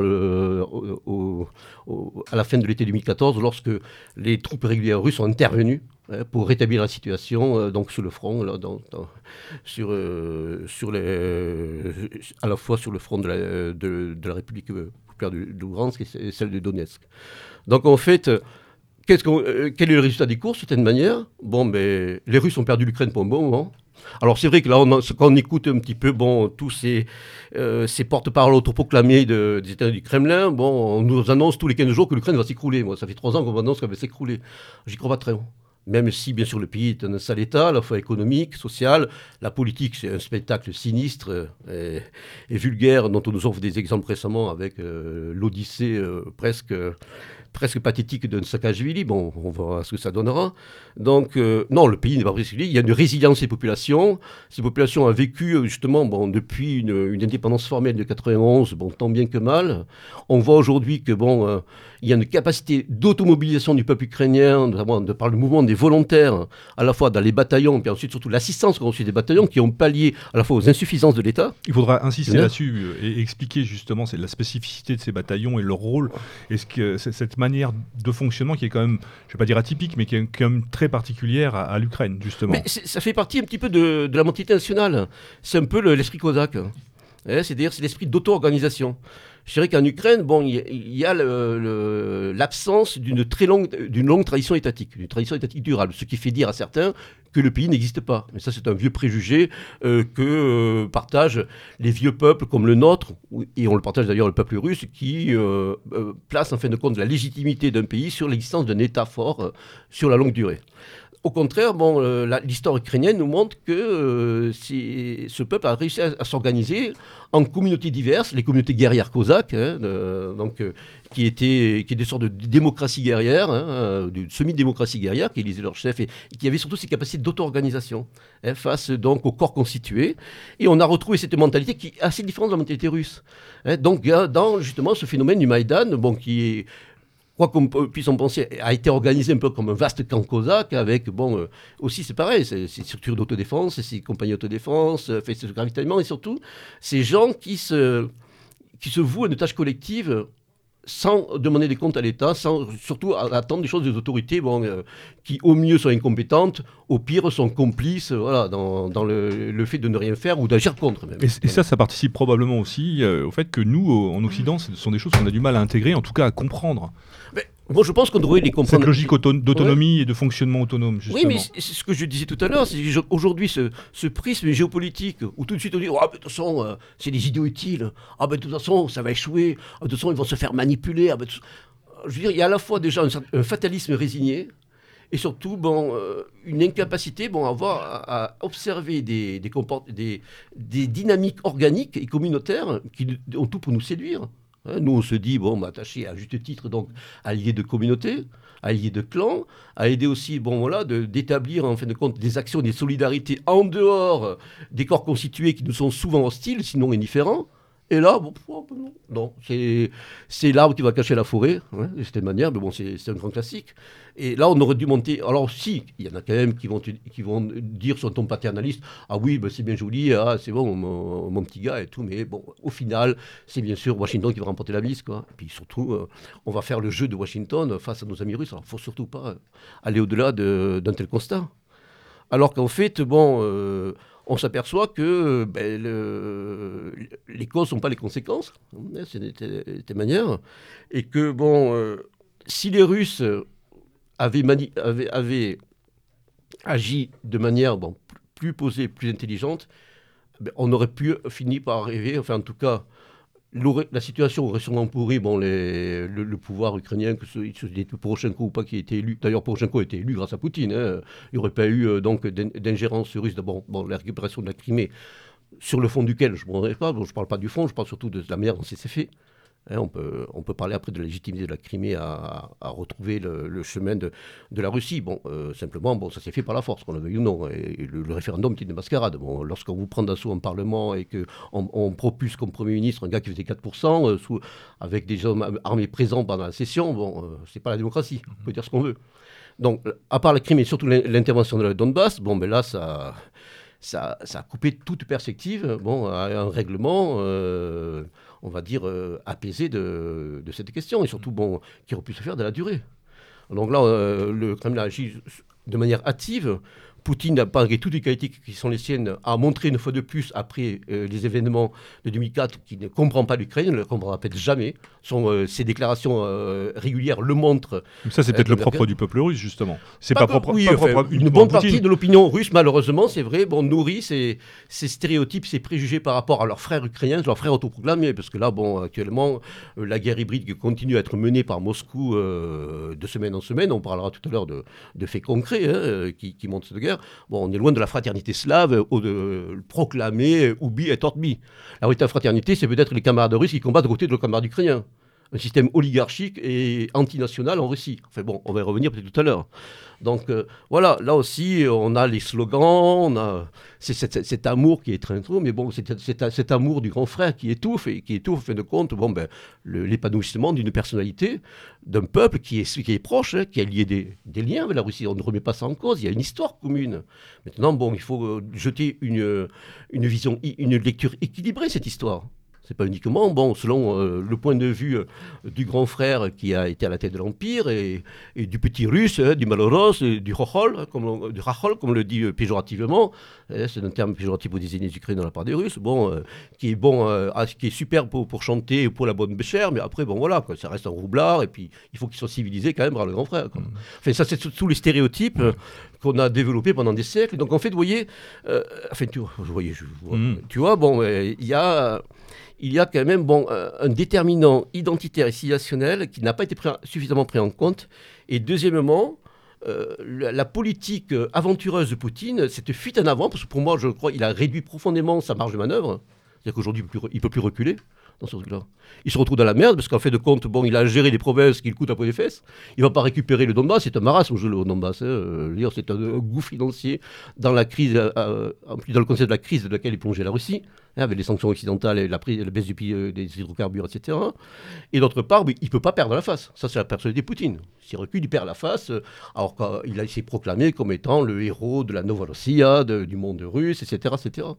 Donc il a, il a sa marge de manœuvre illimitée. Sa marge de manœuvre, c'est ben, d'entretenir bon, un conflit gelé et, surtout une guerre euh, de basse intensité, mais qui est quand même une guerre. Un, tra- Ouais, un euh, travail de sape sur, ben, travail sur la de ça, durée. sur, sur- là, de- de- sur- sur- sur tous les plans, hein, que ce soit des attaques informatiques, que ce soit des, des nationalistes tchétchènes nationalistes qui se font buter euh, tous- tous les 15, ou- 15 jours ou 3 semaines, que ce soit la disparition suspecte d'un participant, on va le dire, à, un- euh, à la conférence Ouais, on y à laquelle reviendra, j'étais, ouais. voilà, y reviendra. Donc, euh, une guerre, la guerre elle continue, elle est menée sur le plan médiatique, elle est menée sur le plan économique, donc c'est une guerre larvée, mais c'est une guerre. Sans parler des, des manœuvres bon, aux frontières, dont on pourrait dire, bon, c'est quand même aussi euh, une manière de marquer un petit peu sa présence. Oui. veut dire. Une Donc, méthode d'intimidation, en tout cas, euh, qui, qui rajoute au reste et au côté belliqueux de la chose. Voilà, en tout cas, pour terminer avec bon, le- la lecture géopolitique, aussi, qui, pour moi aussi, je- euh, euh, la lecture, pour moi, la lecture géopolitique qu'on donne de ces événements est en général erronée. En fin de compte, qu'est-ce qu'a fait Poutine de cette manière Il a redonné vigueur à une OTAN, à une alliance atlantique qui était somnolente, qui était en période de basse eau. Il faut quand même pas oublier que euh, même si effectivement euh, des, nations euh, européennes de- d'Europe centrale et orientale ont rejoint l'OTAN, c'était par, par vide stratégique. Elles ont, au début de- des années 90, tapé à la porte de l'Union de l'Europe occidentale, qui était une coquille vide. Donc nous sommes quelque part responsables aussi du fait que, ayant été dans l'incapacité, euh, bon, euh, notamment euh, par rapport à ce qui était stipulé par le traité de Maastricht, de mettre en place une identité européenne de défense, ben, ces peuples qui n'ont pas oublié bon, les décennies qu'ils ont passées sous domination ru- russe ou soviétique, bon, à juste titre, bon, et surtout par le fait que même sous Boris Yeltsin, hein, le, pro-occidental, on continue à avoir dans la société civile russe et au sein des élites politiques et intellectuelles bon, des déclarations belliqueuses, nostalgiques, de- du type néo-impérialiste, bon, ben, on peut comprendre qu'ils aient tenté à, se doter d'une assurance-vie, avec l'article 5 de l'Alliance Atlantique. Nous pouvons le déplorer, je suis le premier à le faire, mais on peut comprendre ce contexte-là. Deuxièmement, il ne faut quand même pas oublier que euh, les commandements de- su- suprêmes de l'Alliance Atlantique a toujours refusé d'établir des bases permanentes aux frontières de la Russie, dans les pays baltes, en, Pologne, ou, ou ailleurs. Maintenant, c'est terminé. Malheureusement, c'est terminé. Mais bon, euh, dans cette histoire, il y a un déclencheur et puis il y a- il y, a une réponse. Le déclencheur, c'est pas une agression de l'OTAN, c'est une réaction euh, contre-productive, inappropriée du Kremlin dans cette affaire ukrainienne. Et ensuite, bon, les, postures agressives et intimidantes qu'il va continuer à entretenir, bon, avec les vols réguliers d'avions et de bombardiers russes qui viennent flirter avec les frontières, euh, les, les- eaux territoriales des pays atlantiques. Enfin, on, on montre les dents, on s'agite, mais ce n'est pas de nature aussi à, euh, apaiser les choses. Par contre, ça va, ça va euh, satisfaire l'opinion publique euh, euh, russe. Poutine va pouvoir se, donner une image de, de- de leader viril euh, à, de bon port. Ça satisfait aussi les partenaires américains qui vont pouvoir aussi agiter à nouveau la menace de l'ours russe dans un codex idéo-froide. En fait, chacun y trouve son compte. Hein, Chacun y trouve son compte, c'est cette affaire. En fait, de compte, on peut se dire que chacun se nourrit, c'est un effet miroir. hein. Chacun va utiliser cette, montée des tensions pour ses propres intérêts, qu'ils soient à destination domestique ou internationale. Peut-être on pourrait préciser à nos, à, nos, à nos auditeurs la situation sur le terrain aujourd'hui, ce qu'elle est, que représente cette- ligne de front? Euh, oui, Roger, peut-être? Une... Oui, moi, je vous interromps. J'avais une question euh, un peu plus euh, particulière pour finir sur l'interprétation des faits, euh, Pascal. Oui. Euh, J'écoute attentivement ce que tu dis depuis tout à l'heure. Et euh, en fait, moi, je, bon, j'ai regardé les choses depuis un certain nombre de, de temps, voire d'années, de manière euh, un peu plus distante. euh, et, et- et j'ai une question à chaque fois qui me revient en tête, c'est euh, d'où vient cette interprétation, euh, disons, paresseuse, facile des faits Et en, fait, si tu veux, on a vraiment l'impression qu'il y a toute une partie du public français qui a tendance à, à réceptionner les informations comme, comme euh, avec cette évi- évidence que c'est un, c'est un coup monté, etc. Mais je suis surpris de la facilité intellectuelle qu'ont ce, qu'a ce public-là, en fait. Je ne comprends pas euh, ce qu'il cherche. Euh, que- quelles sont les causes d'un tel raisonnement? Bon, je crois que oui, j'en ai un petit peu parlé. Mais je pense que c'est un phénomène général. Alors, ce qui est. pour- Si, si tu veux, on a vraiment. Oui. je- Excuse-moi, je t'interromps, mais on a vraiment l'impression de d'une recherche de- de- de- d'un d'un paternel, tu vois. C'est mais c'est- ça participe fou. justement à ce que disait vraiment- Pascal, cette logique de simplification à outrance. Mais moi, je crois que c'est un phénomène en plus qui s'est accentué. Enfin, bon, moi, j'avais fait de dire que bon, je, je fais euh, euh, euh, formateur entre guillemets, hein, donc euh, bon, je, j'essaie de, je forme idéologiquement et métapolitiquement des militants depuis euh, le début des années 90. Hmm. Et je peux dire que j'ai, vu un infléchissement net qui s'est fait dans euh, la qualité un petit peu, on va dire, des, jeunes, bon, que j'ai pu, la qualité, oui, la qualité, euh, ça, renferme plusieurs éléments, la, volonté d'apprendre, la culture générale, la curiosité, la motivation. Il y a un tournant qui s'est fait à partir du début des années 2000 et qui est concomitant notamment avec les événements de septembre et l'habitude qu'on va, avoir de perpétuer des visions des événements que les médias mainstream qualifient de complotistes, mais bon, qui n'en- recèlent pas moins des vérités. Moi, j'avoue que, bon, je ne cache pas que j'ai adhéré, d'une certaine manière, aux thèses de Messan et puis à de tous ces épigones, très tôt en tout cas. J'ai remis en cause la thèse officielle si Mhm. on prend les événements du 11 septembre. Le problème, c'est qu'après, c'est l'idée de systématiser ces grilles de lecture bon, qui peuvent se, se- se révéler réductrices, simplificatrices, Mhm. binaires à tous les événements euh, qui vont déchirer notre, notre, notre- notre monde et qui vont euh, parcourir les relations internationales. Se greffe là-dessus, comme disait, bon, mais, ben, le fait des, des phénomènes sociaux, euh, psychologiques qu'on peut constater. hein. donc l'affaiblissement du goût, de la culture, le goût de lecture, la capacité de, de, de faire un retour sur soi, de, méditer des lectures, de réfléchir, de faire preuve d'esprit critique. Donc, alors, ce qui me sidère, moi, davantage, c'est de, de voir que ce phénomène se répand, y compris parmi les plus intelligents, les plus doués, parmi nos élites intellectuelles. Mhm. Quand je vois des, des, des- des- des vieux camarades de combat, des compagnons proches bon, de la mouvance dont je suis issu, la nouvelle droite, je suis sidéré. Je suis chagriné, sidéré et un peu irrité. Bon, on a remarqué, j'étais un peu irrité hein, ces dernières années. Mais quand même, On l'a c'est- remarqué. Ça me semble, et c'est pour ça que je me dis, bon, il y a tous ces phénomènes donc, euh, dont tu t'inquiètes à juste titre et que tu décris, mais il y a aussi une part d'irrationnel. Bah, si tu veux, moi j'ai enfin, une vision, disons, un peu plus. Ne m'en veux pas de ces propos, mais j'ai une vision Non. un peu plus jeune des choses. Oui, non, mais et, je, et je, pas, mais et je vois, moi. et je vois beaucoup de, de- disons, d'amis, de, camarades, etc., qui me disent mais, mais pourquoi cette recherche d'un, d'une quelconque autorité euh, russe euh, Enfin, c'est, c'est fou, quoi. Je veux dire, euh, Mais on n'a jamais, jamais eu de faits aussi démonstratifs euh, dans notre euh, quête d'autonomie, de liberté, etc. De, d'exemples. On n'a jamais eu d'exemples aussi euh, intéressants, du, du moins à exploiter. Et puis en même temps, ah mais attends, c'est trop facile, donc c'est louche.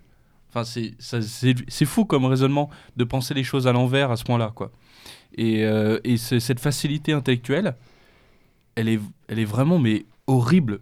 En arriver à un point tel de, de, de non-distance des, des, des faits, des événements avec nos, nos pensées, c'est fou, quoi. Enfin, moi, je, moi, je crois qu'on on est confronté, mais là, c'est pas moi qui le dis, on, on est dans une phase d'épuisement. On est en phase d'essoufflement. Euh, Quelqu'un qui nous échappe au Vénère l'avait bien et très bien euh, analysé et écrit. On est une phase, nous sommes des vieux peuples. hein. Si on reprend la, la terminologie, la dichotomie de Mola van den Broek, les jeunes peuples, ils sont à l'Est. On va reparler. En Europe centrale et à l'Est. Ils ont encore des capacités de vigueur, ils ont une, vigueur collective, ils ont encore des capacités de réaction que nous sommes en train de perdre. Ou alors que nous portons bah, bon, avec des, quelques minorités actives qui ne représentent pour le moment pas grand-chose. Et que nous essayons justement bon, d'éveiller, d'activer, de perpétuer en tout cas. Et, et c'est étonnant parce que justement tu cites Dominique Vénère, mais c'est quand même euh, un des auteurs, enfin moi pour ce que j'en ai lu, euh, qui, est, euh, qui dit le, très souvent, qui écrit très souvent que c'est à nous de chercher en nous, en notre, au tréfond euh, de, de notre civilisation et de, notre peuple, les, les raisons de notre réveil. Bien sûr, Sinn Féin. Alors, je avons comprends pas quelle est cette-. Je- alors peut-être je rencontrerai d'autres personnes qui me l'expliqueront, mais je comprends pas cet appel, cette- ce besoin d'aller chercher ailleurs ce qu'on aurait plus ou moins à travailler aujourd'hui en nous. Oui, parce qu'il y a une perte de référentiel, il y a une perte de, de repères qui fait qu'aujourd'hui, euh, on a cette facilité d'aller chercher ailleurs ce que l'on n'a pas envie de chercher chez nous, je pense tout simplement. Alors, pour, pour justement quelques mots sur cet ailleurs, dans cet ailleurs, c'est la Russie. Mhm, euh, voilà, en l'occurrence. Bon, euh, il faut quand même être bien clair, hein, d'une certaine manière. Bon, la Russie euh, joue selon ses intérêts, c'est tout à fait légitime. La question est de savoir bon, jusqu'où ces intérêts recoupent les nôtres, en tout cas les intérêts que nous voulons être nôtres par rapport à la vision que nous faisons de l'avenir de nos peuples, même si nous ne représentons rien. Nous, devons quand même tracer un chemin, nous devons quand même bon, euh, développer une vision du monde, nous devons quand même faire des propositions. C'est ça le but aussi des intellectuels organiques et des éveilleurs, de cette manière, dont nous essayons d'être à notre petite mesure. Dans le cas de la Russie, bon, la chose elle est très simple. Bon, euh, nous sommes les combattants euh, d'une euh, d'une vision du monde. Nous combattons aussi dans un espace historique, géographique, civilisationnel et ethnique, qui est le continent européen.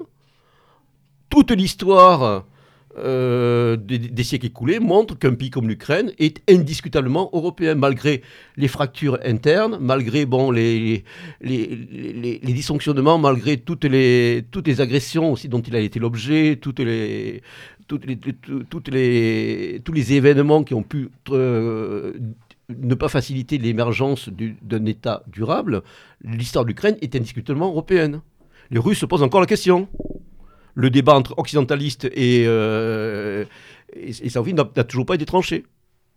Et, en- et actuellement, la balance, elle pense plus vers euh, la Russie comme, étant, comme, euh, comme euh, une, entité civilisationnelle propre, qu'elle se décline sous, le- terme de monde russe ou sous le terme de néo-eurasisme. Ça aussi, c'est un élément à prendre en compte. Hein, un autre élément à prendre en compte est euh, de, de constater que la tradition politique russe n'est pas la nôtre, comme aurait dit Dominique Vénère. C'est une tradition euh, autocratique et patrimoniale, souchée à la fois sur l'héritage byzantin tardif et l'héritage de la Horde d'Or. Ce n'est pas que je sache l'aristodémocratie européenne, que l'on a vu décliner dans les cités grecques ou sous le mode germanique, ou sous le mode des communautés slaves, hein, de l'époque de la Russe de Kiev. Il y a une Russie européenne avec la Russe de Kiev, avec la République Novgorod qui a été détruite irrémédiablement et, et définitivement par Ivan III, Ivan, Ivan IV Grozny, le sévère, le terrible, dit le terrible en français. Et il y a bon, cette tradition qui n'est pas la nôtre. Donc là aussi, tous ceux qui, qui, qui vont idéaliser et se faire un petit peu les, les nouveaux chantres de l'eurasisme, bon, il faudrait quand même aussi revenir à certains fondamentaux, à cer- un certain bon sens. Je crois que tu l'as bien dit, il s'agit Eh, bon. il s'agit d'idéalisation et c'est d'ailleurs assez paradoxal de pouvoir parler de racisme. Euh, le racisme, c'est quelque chose qui, qui nous est, faut le dire, étranger à la base. C'est quelque chose qui, on peut tout à fait s'intéresser, essayer Ah, de peut comprendre. s'intéresser, moi je me suis Bah, y a ça pas fait, de ça fait souci 15 ans que je m'intéresse. Mais on a Bon, vu dans nos milieux beaucoup euh, euh, se rattacher, essayer de développer ou de, voire de s'approprier cette pensée eurasiste qui nous est totalement étrangère, comme Et alors- tu viens de le dire. Et alors, pour revenir sur ce que j'ai dit tout à l'heure, ce que j'ai aussi, je- un phénomène que je déplore, que je vois notamment euh, se développer dans les rangs de, de ce qu'on des convenus d'appeler aujourd'hui la nouvelle droite, c'est-à-dire, bon, euh, pour, pour faire simple, Alain Benoît et, et son entourage, c'est ce que j'appellerais une sorte de mystique géopolitique, de géopolitisme. C'est-à-dire, en fin de compte, on va essentialiser des catégories euh, géopolitiques euh, qui ont été mises en place, euh, qui sont parmi nos référents habituels, hein, que ce soit de Alfred Mackinder jusqu'à Carl Schmitt.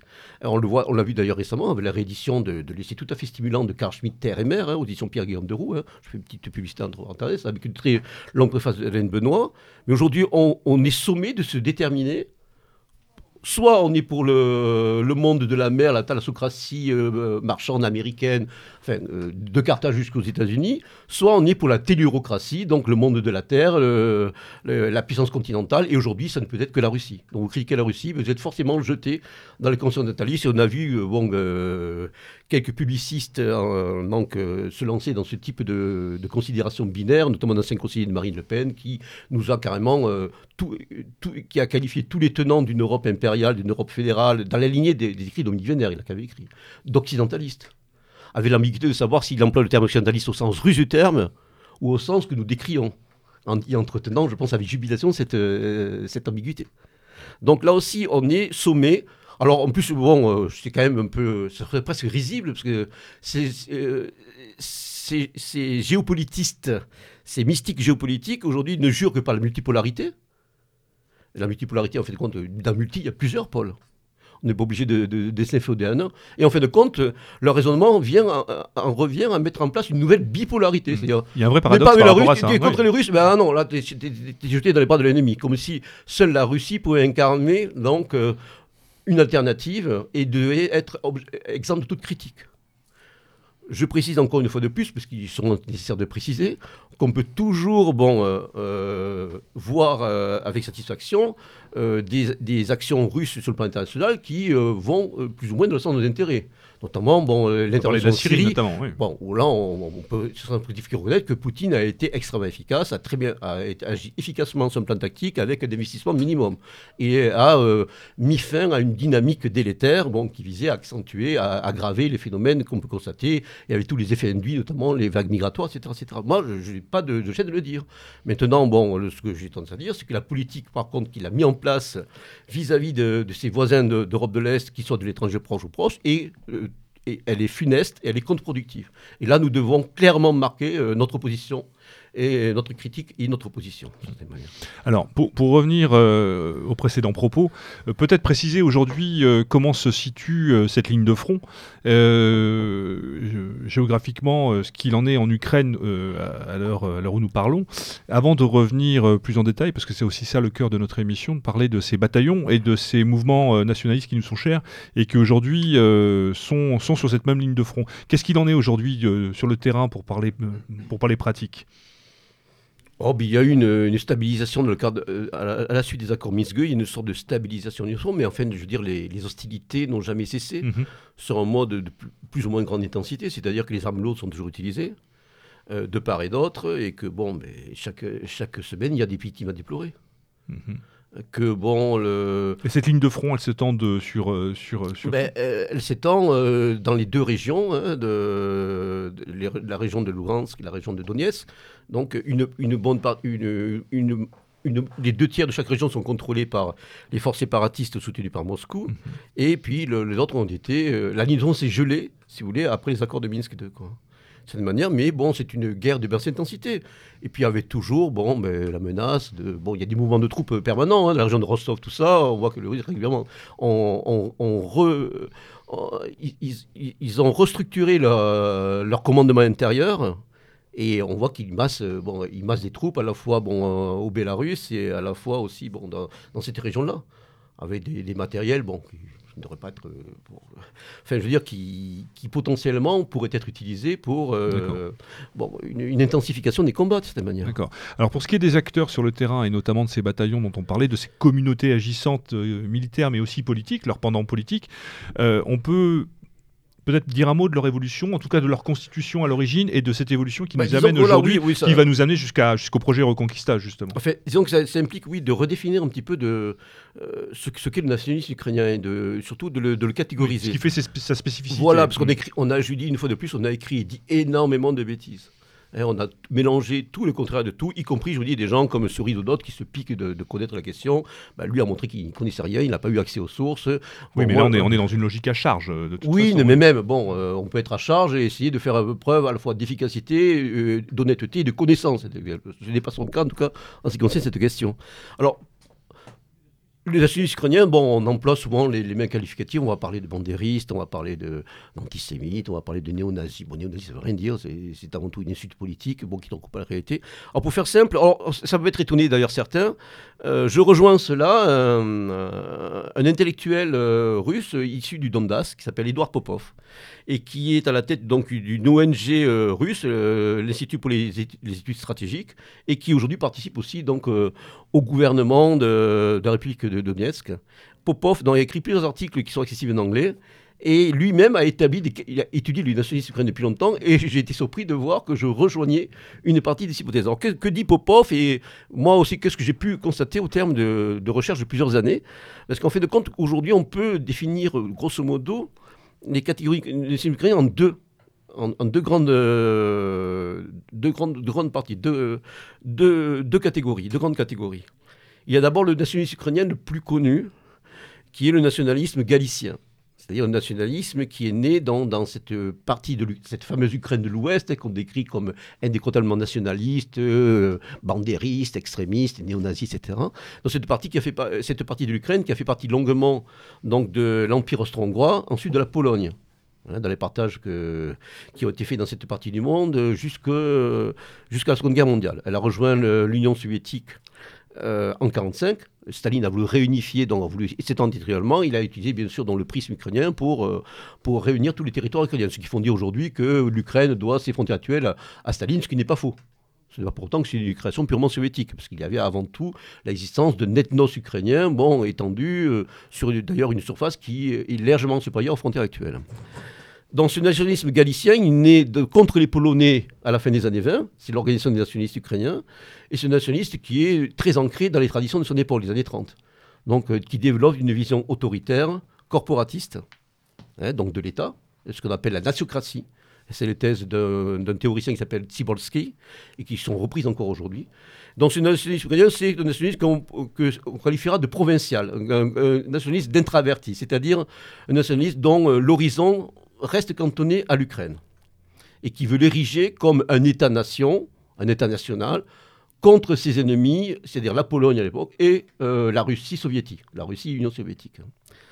Donc ce nationalisme, c'est celui qui va se développer donc, dans les, euh, dans les fin des années 30 et début années 40, qui va miser sur l'Allemagne. L'Allemagne on montrera très, vite qu'elle n'a pas du tout envie de, de ce nationalisme ukrainien. Donc euh, ils dé- ils- ils, euh, proclameront un État ukrainien indépendant à Lviv dans, les sillages de l'opération Barbarossa en juin 41. Euh, les Allemands couperont court. Ils emprisonneront donc le chef de la branche révolutionnaire de ces nationalistes, Stepan Bandera, donc qui est aujourd'hui un épouvantail donc euh, en Russie, qui est considéré comme un, grand méchant. Et euh, ces nationalistes ukrainiens euh, combattront sur plusieurs fronts pendant la Seconde Guerre mondiale, contre les Polonais, contre les Allemands et ensuite contre les Soviétiques, lorsque bon, le sort des armes fera que la Wehrmacht et, les troupes de la FNS reflueront face donc euh, sur le front de l'Est à partir de 43-44. Donc ce nationalisme ukrainien, il va se pérenniser dans la diaspora, en Occident. Euh, université ukrainienne à Munich, au Royaume-Uni et surtout en Amérique du Nord, où il y avait déjà des communautés ukrainiennes importantes, surtout au Canada. Donc il va maintenir la flamme d'un nationalisme ukrainien, notamment sur le plan mémoriel, sur le plan des travaux historiques, etc. Donc les anciens de cette armée euh, de, partisans qu'on appelait l'armée insurrectionnelle ukrainienne, la fameuse UPA, qui d'ailleurs va résister jusque dans les années 50. Hein. Leur, leader, le Michael Kolis ukrainien, euh, Roman Chorevich, sera tué par euh, les, agents du NKVD dans les, années 50, en 1950, dans les environs de la ville de Lviv. Ce nationalisme ukrainien, donc, traditionnel galicien de l'Ouest va revenir en Ukraine avec l'indépendance formelle de 1991. Et va fonder plusieurs partis politiques, mais qui auront modéré un petit peu leur message. C'est-à-dire qu'ils seront passés d'une vision autoritaire, on va dire presque fascisante, pour nous, c'est pas un truc. Notamment dans la lignée des écrits de son théoricien, le Moras ukrainien, Dmitro Dontsov, qui était un homme ouvert d'ailleurs sur les, problématiques intellectuelles de l'époque. Hein. Il lisait Moras, il lisait euh, Spengler, il lisait euh, Nietzsche, etc. etc. C'était pas donc un petit nationalisme étriqué provincial. Donc ce, ce nationalisme revient en Ukraine, mais sous une forme un petit peu modérée, national-démocratique. Sur le plan euh, économique, plutôt libéral, bon, même si c'est pas de l'ultralibéralisme, en fait de compte, un conservatisme de droite. Donc c'est celui qu'on voit avec les drapeaux rouge et noirs, hein, dans les drapeaux noirs de l'ULUPA. Et donc ça a donné euh, lieu à plusieurs partis politiques, euh, le Congrès des nationalistes ukrainiens, euh, ainsi que des, formations paramilitaires comme l'organisation Stepan celle qui sera le noyau du premier secteur plus tard, mhm. en 2014, 2013-2014. Et plus tard, un parti un peu truc, le parti Soboda, euh, qui, euh, bon, lui, même s'il recèle des, des, éléments ethniques assez forts, bon, euh, est aussi axé là-dessus. Donc, dans ce nationalisme ukrainien, bon, il y a bon, la lutte contre tous les ennemis de l'Ukraine, les Russes en particulier, bon, vu que les, les relations avec Polonais vont s'améliorer, et il y a aussi bon, l'idée d'un nationalisme ethnique. donc, c'est surtout bon, l'ethnos ukrainien qui est valorisé, la langue, la mémoire historique, une historiographie alternative, etc. Donc ce nationalisme, voilà, c'est le nationalisme de l'Ouest, celui qui est, euh, qui est traditionnellement dépeint comme les Afro-néo-nazis, alors qu'en fait, dans leur projet d'ailleurs, c'est un nationalisme qui est à la fois ethnique mais aussi étatiste, hein, qui instaure à la fois un nationalisme qui est à la fois civique et étatiste qui est beaucoup moins, qui, n'a pas du tout de caractéristiques nazi au sens, sens euh, de science politique du terme, par rapport aux épithètes qui lui sont euh, décernés. Le deuxième nationalisme qu'on connaît beaucoup plus mal, c'est le nationalisme de l'Est, le sud du Dniepr, Dnipro, le fleuve, donc le grand fleuve qui coupe l'Ukraine. Ce nationalisme est né à Kiev ou à Kharkiv. Kharkov pour les, pour les Russisans, c'est-à-dire l'ancienne capitale de la République socialiste soviétique d'Ukraine, à ses débuts. Dans ce nationalisme qui, que le Popov, le, politologue russe euh, du Donbass, Popov, qualifie de extraverti, d'un nationalisme impérial. Un nationalisme qui va se réapproprier une vision donc impériale, une vision euh, d'une grande Ukraine, mais où les, thématiques ethniques sont beaucoup moins développées. C'est-à-dire que c'est un société aussi qui euh, insiste sur l'ethnos blanc. Hein. Il y a une dimension racialisme étendue à, tous les Slaves orientaux. Donc euh, la thématique, de, par exemple, de la défense vigoureuse de ukrainienne est certes présente, mais beaucoup moins axée. C'est un nationalisme de russophone d'ailleurs parmi donc euh, ces mouvements nationalistes, euh, les mouvements nationalistes qui se réclament de ce nationalisme donc de l'Est, hein, nationalisme du, DIPRO, il y a deux structures qui vont jouer un rôle important en Ukraine. Dans les années 90, c'est l'UNAUNSO, l'Assemblée nationale euh, ukrainienne, autodéfense ukrainienne, qui vont envoyer des, guerriers, des, volontaires combattre contre les, contre Abkhazes en Géorgie et contre les Russes en Tchétchénie. La première guerre en Tchétchénie, la guerre nationale, pas la guerre euh, djihadiste, enfin euh, islamiste, euh, la deuxième qui aura lieu.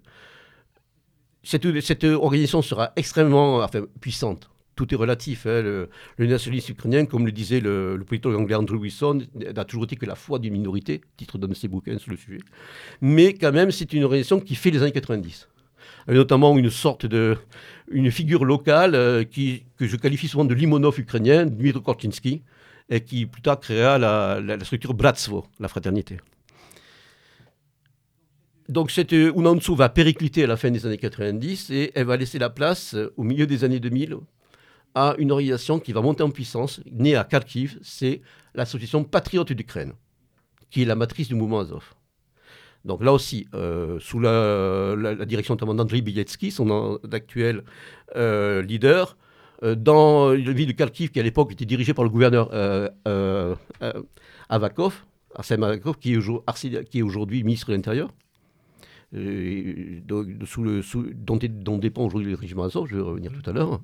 Donc là, en fait, de compte, cette, patriote d'Ukraine, c'était l'ancienne branche paramilitaire du mouvement Svoboda qui a été recréée. Parce que Svoboda c'est- s'appelait à l'origine le, le Parti social national d'Ukraine. Pas national social, hein, social national, il y a qui est bien inversé pour, pour accentuer la diabolisation du, du parti, et qui se refait une santé, une virginité, essaie de se dédiaboliser en se rebaptisant Svoboda. Alors ils ne sont pas en Ukraine, Svoboda, la liberté, sous la direction d'Ola Tchernibok, qui descendant d'une famille patricienne de Lviv. Ce- qui est une sorte de Front National, parti d'ailleurs qui va lier des relations avec le Front National dès les années 90. J'ai des copains qui ont fait leur camp dans les Carpates début des années 90. Ils n'avaient pas besoin d'instructeurs de la CIA pour s'entraîner. Ça, je le précise. hein. Ces gars-là, ça fait 20 ans qu'ils s'entraînent. Ils ont des anciens d'Afghanistan. Ils reprennent les, les tactiques de Lupa, notamment les fameux Krivka, ces abris souterrains, hein, où se cachaient les, les, les- partisans euh, euh, été comme hiver recherchés, donc traqués comme des bêtes par l'NKVD. Donc je veux dire que ces gens n'ont pas besoin d'instructeurs euh, britanniques ou de l'OTAN pour savoir se battre et savoir faire du combat de rue. C'est d'ailleurs ce qui leur a servi euh, dans la montée aux extrêmes des Maïdan à partir du mois de janvier 2014.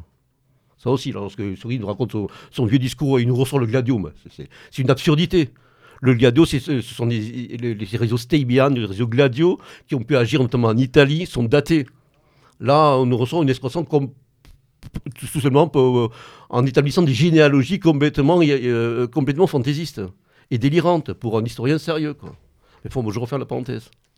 Donc c'est ce, ce nationalisme de, de l'Est, ce nationalisme russophone, ce nationalisme ouvert à une dynamique impériale qui veut recréer donc une grande Ukraine et en tout cas recréer aussi euh, une nouvelle identité ruthène. On reprend dans l'idéal de la Rousse de Kiev en disant mais le noyau historique Rousse de Kiev, c'est pas Moscou, c'est Kiev.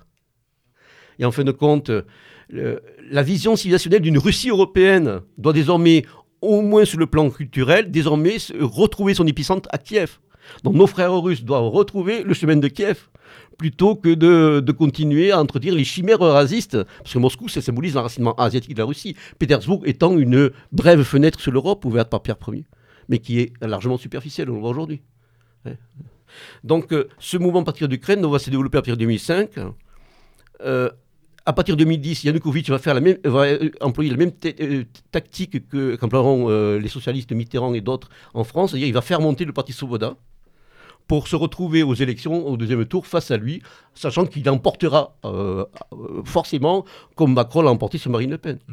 Donc il va tout faire pour le faire monter et il va réprimer ces mouvements donc, euh, qui ne sont pas des mouvements parlementaires, hein, qui sont des mouvements d'activistes. Donc euh, à l'époque, euh, ce- l'historien du mouvement Odnorogenko sont emprisonnés. Ils ne seront libérés qu'à terme, qu'après la, la fuite de Yanukovych. Ensuite, ce parti, donc, qui était extrêmement structuré, très discipliné. Et ça, c'est la grande différence avec vraiment le premier secteur. Le premier secteur, c'est un petit peu plus bordélique, entre guillemets, dirais-je. hein. C'est... En plus, le premier secteur, bon, euh, euh, euh, autour du noyau de l'organisation traditionnelle, donc des nationalistes galiciens, euh, Trezov Stepan Bandera, encore que son leader, Dimitro Yarosh, n'était pas de l'Ouest, il était d'Ipro, d'Hippopetrovsk. Euh, donc lui va, va vouloir se transformer en parti politique hein, et s'étendre sur tout le territoire, mais avec, bon... pas beaucoup de bonheur, beaucoup de luttes de querelles intestines, euh, des, des fois des militants qui recelaient à la fois le meilleur et le pire, parfois du droit commun. Enfin bon, ça. Le premier secteur, le, le mérite qu'on peut le, re- le- le reconnaître, c'est les bataillons, c'est l'aspect militaire. Plus que le parti politique, c'est les bataillons des volontaires, les DOUC, qui se vont se révéler d'une grande efficacité, malgré le fait que, bon, il, euh, manque de tout. Ce sont des bataillons qui ne seront pas du tout soutenus par le pouvoir, qui vont récupérer leur armement, soit des armements de prise, soit fournis par quelques unités ukrainiennes sympathisantes, mais surtout faire preuve de grande motivation. Mais ils ne veulent pas être contrôlés par le pouvoir. Donc ils resteront un petit peu des, rebelles, des outlaws. Et euh, le pouvoir du président élu Poroshenko à partir de mai 2014 ne manquera jamais de le leur rappeler. pour revenir aux patriotes d'Ukraine, donc euh, ces patriotes d'Ukraine vont euh, mobiliser une première unité qu'on appellera le Corps Noir, les petits hommes en noir, pour, euh, s'opposer aux petits hommes verts euh, qui avaient agi en Crimée, qui étaient en fait de compte des soldats russes, tout le monde l'avait remarqué. hein. Euh, euh, D'ailleurs, Poutine le reconnaîtra un mois plus tard. Ce corps noir va se transformer en bataillon Azov, donc au printemps 2000, euh, 2014, et empêcher que les forces séparatistes s'emparent de Mariupol, ce qui sera son grand titre de gloire. Et ce sera un des rares bataillons qui va remporter une victoire sur ce front, la bataille de Chirokine, qui est un petit village euh, dans les environs, qui est aussi un haut fait d'armes. Dans ce bataillon Azov, son noyau est un noyau militant, hein, pur et dur, donc euh, d'un mouvement qui a aussi la, grande différence aussi des, des, nationalistes euh, donc, de l'Est, hein, c'est suite du Dnipro, par rapport aux nationalistes galiciens, c'est le côté social. Donc l'aspect social est extrêmement prononcé. Donc il y a le- la théorisation d'une sorte de socialisme national, alors que chez les Galiciens de l'Ouest, c'est beaucoup moins marqué, plus conservateur. Des notions de euh, après avec euh, des accents qui nous sont bigrement en famille, des notions de l'individualisme, de la décadence, de la société de consommation, de l'oligarchie, de toutes les formes d'oligarchie. Euh, donc une vision identitaire aussi racialiste, disons-le, mais bon, pour, moi, ça, va de soi, de certaine manière.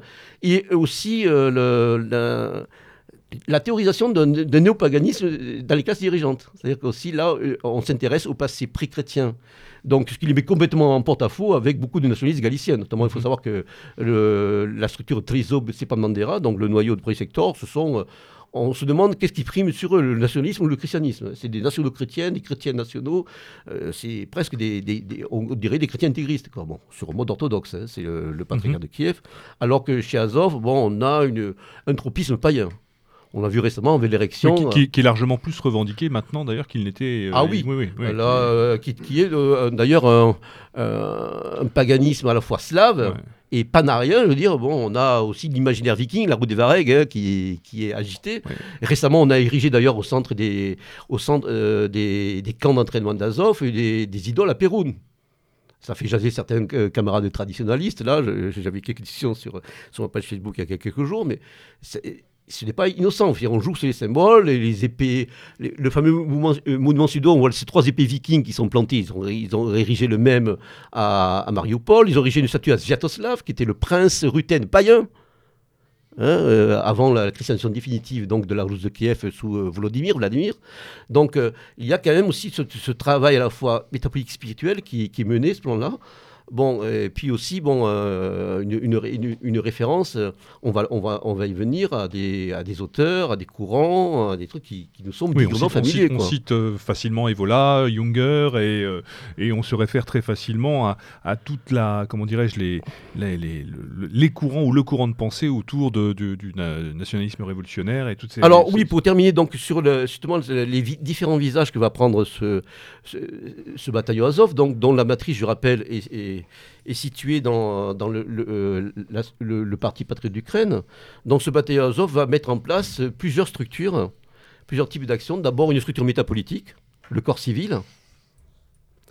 Ensuite, euh, en mars de, de cette année, enfin mars de cette année, de- non, c'était l'année dernière, euh, en octobre pardon, de l'année dernière, donc c'est un parti politique, le corps national, National Corpus. On peut quantifier humainement, c'est c'est difficile à dire. C'est difficile. C'est un parti qui, qui connaît un grand souci auprès des jeunes et qui cultive ces, ces jeunes. C'est assez étonnant de voir la, jeunesse de l'assistance.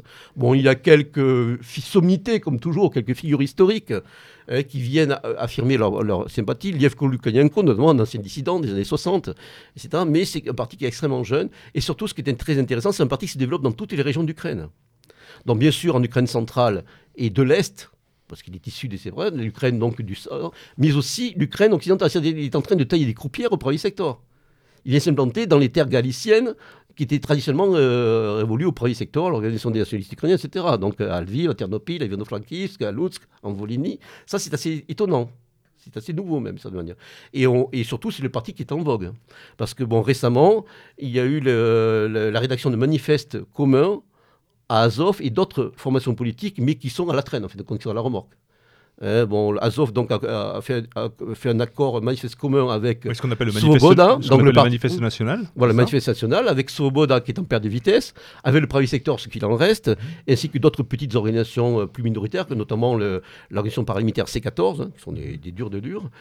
Mais on s'aperçoit dans l'affaire, et d'ailleurs le politologue euh, du Donbass, là, de Popov, euh, abonde dans ce sens euh, comme moi, ben, que c'est Azov qui mène la danse. Un peu comme certains partis des années 30 ont mené la danse en essayant de rassembler des forces à droite, etc. Enfin bon, il y a toujours une limite à certaines analogies, mais quand même.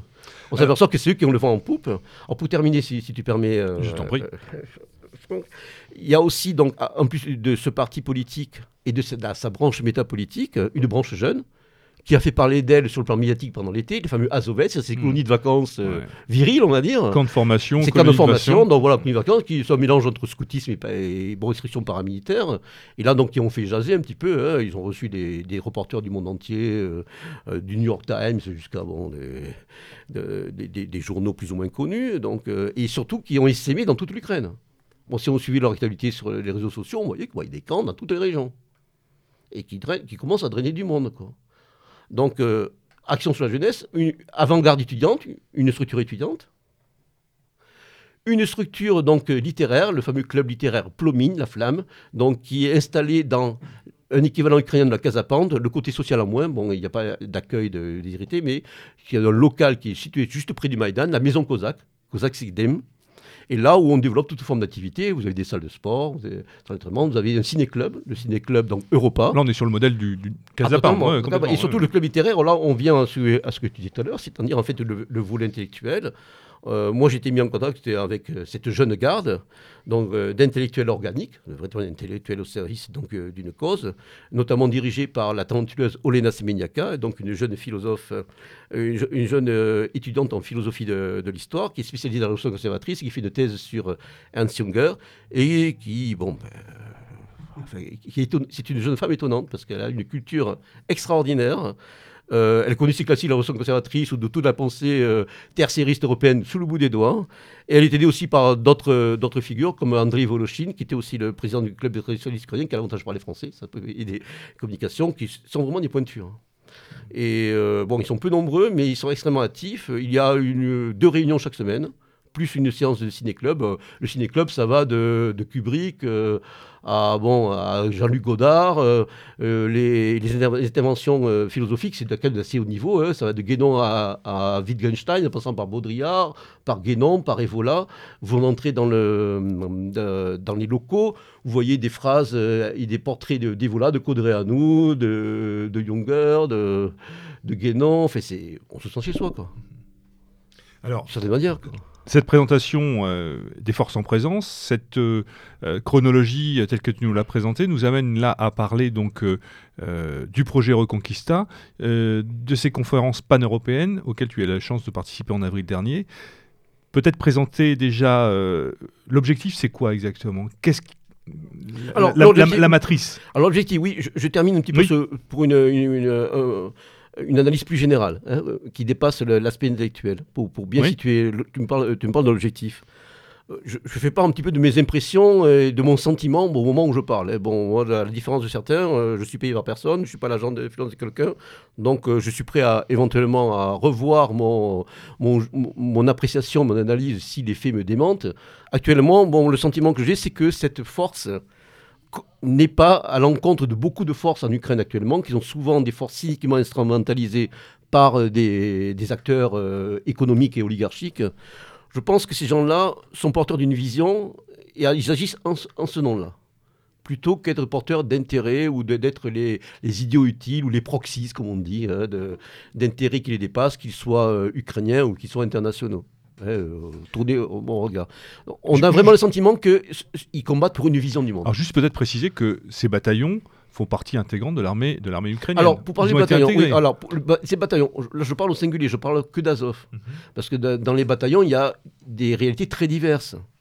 Actuellement, on a vu par exemple qu'un bataillon comme le bataillon de Donbass euh, c'est fait un petit peu l'instrument euh, des, des, euh, agissements de Saakashvili, par exemple. Qui s'est- dont le leader c'est à intégrer un parti politique ukrainien, en l'occurrence celui du maire de Lviv, pour donner. Donc il y a une grande diversité de bataillons. Certains bataillons ont été intégrés euh, dans, euh, dans les- dans l'armée régulière ukrainienne, ce bataillon Haïdar, qui avait défrayé la chronique par des, histoires de droit commun qui sont avérées, faut le dire, bon, par un recrutement qui était quand même très discutable, donc lui a été normalisé. Et par contre, le, le régiment Azov, qui est devenu un régiment ne défilera jamais le 24 août, la fête de l'indépendance. il est nominalement intégré dans la garde nationale, dépendant du ministère de l'Intérieur. Arsène Avakov, en réalité, il est totalement autonome. Et le pouvoir le craint. Le pouvoir sait très bien qu'il représente aujourd'hui une force de manœuvre, une force de dissuasion. Euh, si Azov veut prendre Kiev, il prend Kiev. Il contrôle la ville. Et on ne sait pas trop si on, trouvera beaucoup d'opposition en face malgré le fait que l'armée ukrainienne est en train de reprendre un petit peu de tonus. Hein. Donc voilà, avec une modernisation, avec une professionnalisation, etc. Bon, il. Il pèse sur le plan militaire. C'est un bataillon avec euh, un escadron de chars, un escadron d'artillerie, une compagnie de, reconnaissance. Et puis bon, euh, ils, sont, officiellement en régiment, mais ils sont en train de monter l'échelon d'une brigade. Ils refusent, refusent des recrues. Ils sont quasiment autonomes. D'ailleurs, euh, ce qui marque leur autonomie, c'est qu'ils ont leur propre école de, de sous-officiers l'école Yevrenko Noval, c'est une nom de nationaliste ukrainien buté par l'NKVD dans les années 30 aux Pays-Bas. Alors que les autres bataillons de la garde nationale sont d'ailleurs formés, je, la mets sans, problème, par des instructeurs occidentaux à l'ouest du pays d'ailleurs eux n'ont pas vu l'ombre nos occidentaux. Ils sont tricards d'ailleurs. Des, représentants de, la Chambre des représentants américains avaient bien spécifié que les néo-nazis d'Azov ne devaient surtout pas recevoir une once d'aide américaine. Là aussi, tous ceux qui fantasment sur l'Amérique, je l'ai vu encore euh, euh, parler, passer dans les réseaux sociaux, bon, ben, c'est du pur fantasme pur mensonge. Ils n'ont pas besoin de ça d'ailleurs. Hein. Ils, ont, ils ont eu des volontaires suédois, euh, ils ont eu des volontaires un peu euh, venus partout, donc ils ont, euh, ils ont partagé des expériences de drill. Hein. donc actuellement, ils essaient de moderniser justement leur, formation, calquer sur les modèles de l'OTAN. Alors bien sûr, c'est pas parce qu'on calque sur les modèles de l'OTAN qu'on est forcément inférieur de l'OTAN. Là aussi, c'est des, des, raisonnements primaires à deux balles. Quoi, de manière. Simplement, c'est les méthodes, les critères de l'OTAN sont les plus efficaces, sont les plus efficients aujourd'hui. On, t'objectera quand même le, le, problème du financement et du fonctionnement de ces, ces unités en termes de fourniture d'armement et autres. Alors le financement, moi je, euh, pense qu'il vient principalement de petits moyens entrepreneurs, qui à la fois, bon, euh, certains misent par conviction sur cette force politique émergente et en pleine croissance, et d'autre part, je pense que, bon, d'une certaine manière, comme certaines, on va dire, structures nationalistes en Europe occidentale, bon, ils jouent sur leur capital humain pour notamment dans le domaine de la sécurité, pour aussi, bon, voilà, euh, en, voir des retombées financières, si, si, tu vois ce que je veux dire. Je pense qu'il y a ça. Fait, bon, moi, je, après, je suis pas de la confidence des dieux, mais bon, je ne, je, ne, vois pas, je ne vois pas vraiment de, financement. Je ne vois pas l'intérêt d'un Occident à financer. Euh, certains peuvent dire ce qu'ils veulent. Je veux dire, c'est pas sur ces bataillons-là qu'il faut, euh, qu'il faut, sur ce régiment-là, entre autres, et d'autres qu'il faut, qu'il faut accès pour éventuellement après euh, euh, nourrir euh, des, une politique de guerre hybride ou autre bon, mmh. au sein de l'Ukraine. En tout cas, ce qui se passe aujourd'hui, souvent, l'image que je prends, c'est que j'essaie de dire que ce qui se passe en Ukraine aujourd'hui, c'est Weimar. C'est-à-dire, c'est comme dans la République de Weimar en Allemagne, c'est le, l'après de tous les possibles, le meilleur comme le pire. Et pour moi, le, le mouvement Azov place, avance lentement, place pieds, il monte en puissance. Ils savent très bien qu'actuellement, la situation n'est pas encore suffisamment pourrie pour qu'ils puissent s'imposer, et surtout, ils montent en puissance. Et, ils suscitent d'ailleurs des controverses auprès de leurs autres camarades nationalistes, en disant Ouais, vous avez trahi, vous êtes mis sous la coupe du ministère de l'Intérieur, vous êtes normalisé, etc. Eux font, ils jouent le rôle, ils jouent la carte, si vous voulez, des corps constitués pour tranquillement prendre leur temps monter en puissance à la fois militairement, à la fois métapolitiquement, à la fois socialement, dans tous les secteurs de la société, jusqu'au moment où, bon, peut-être le moment sera venu. Et alors justement, c'est intéressant, et je vais rejoindre ta, question, c'est le, volet international qui développe.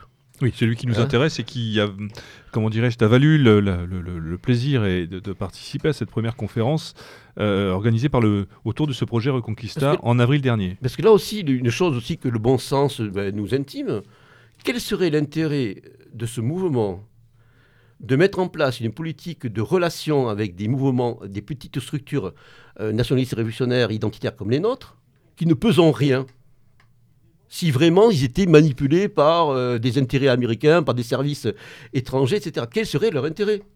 Nous ne sommes rien. Nous ne pesons si encore nous étions des forces qui comptent.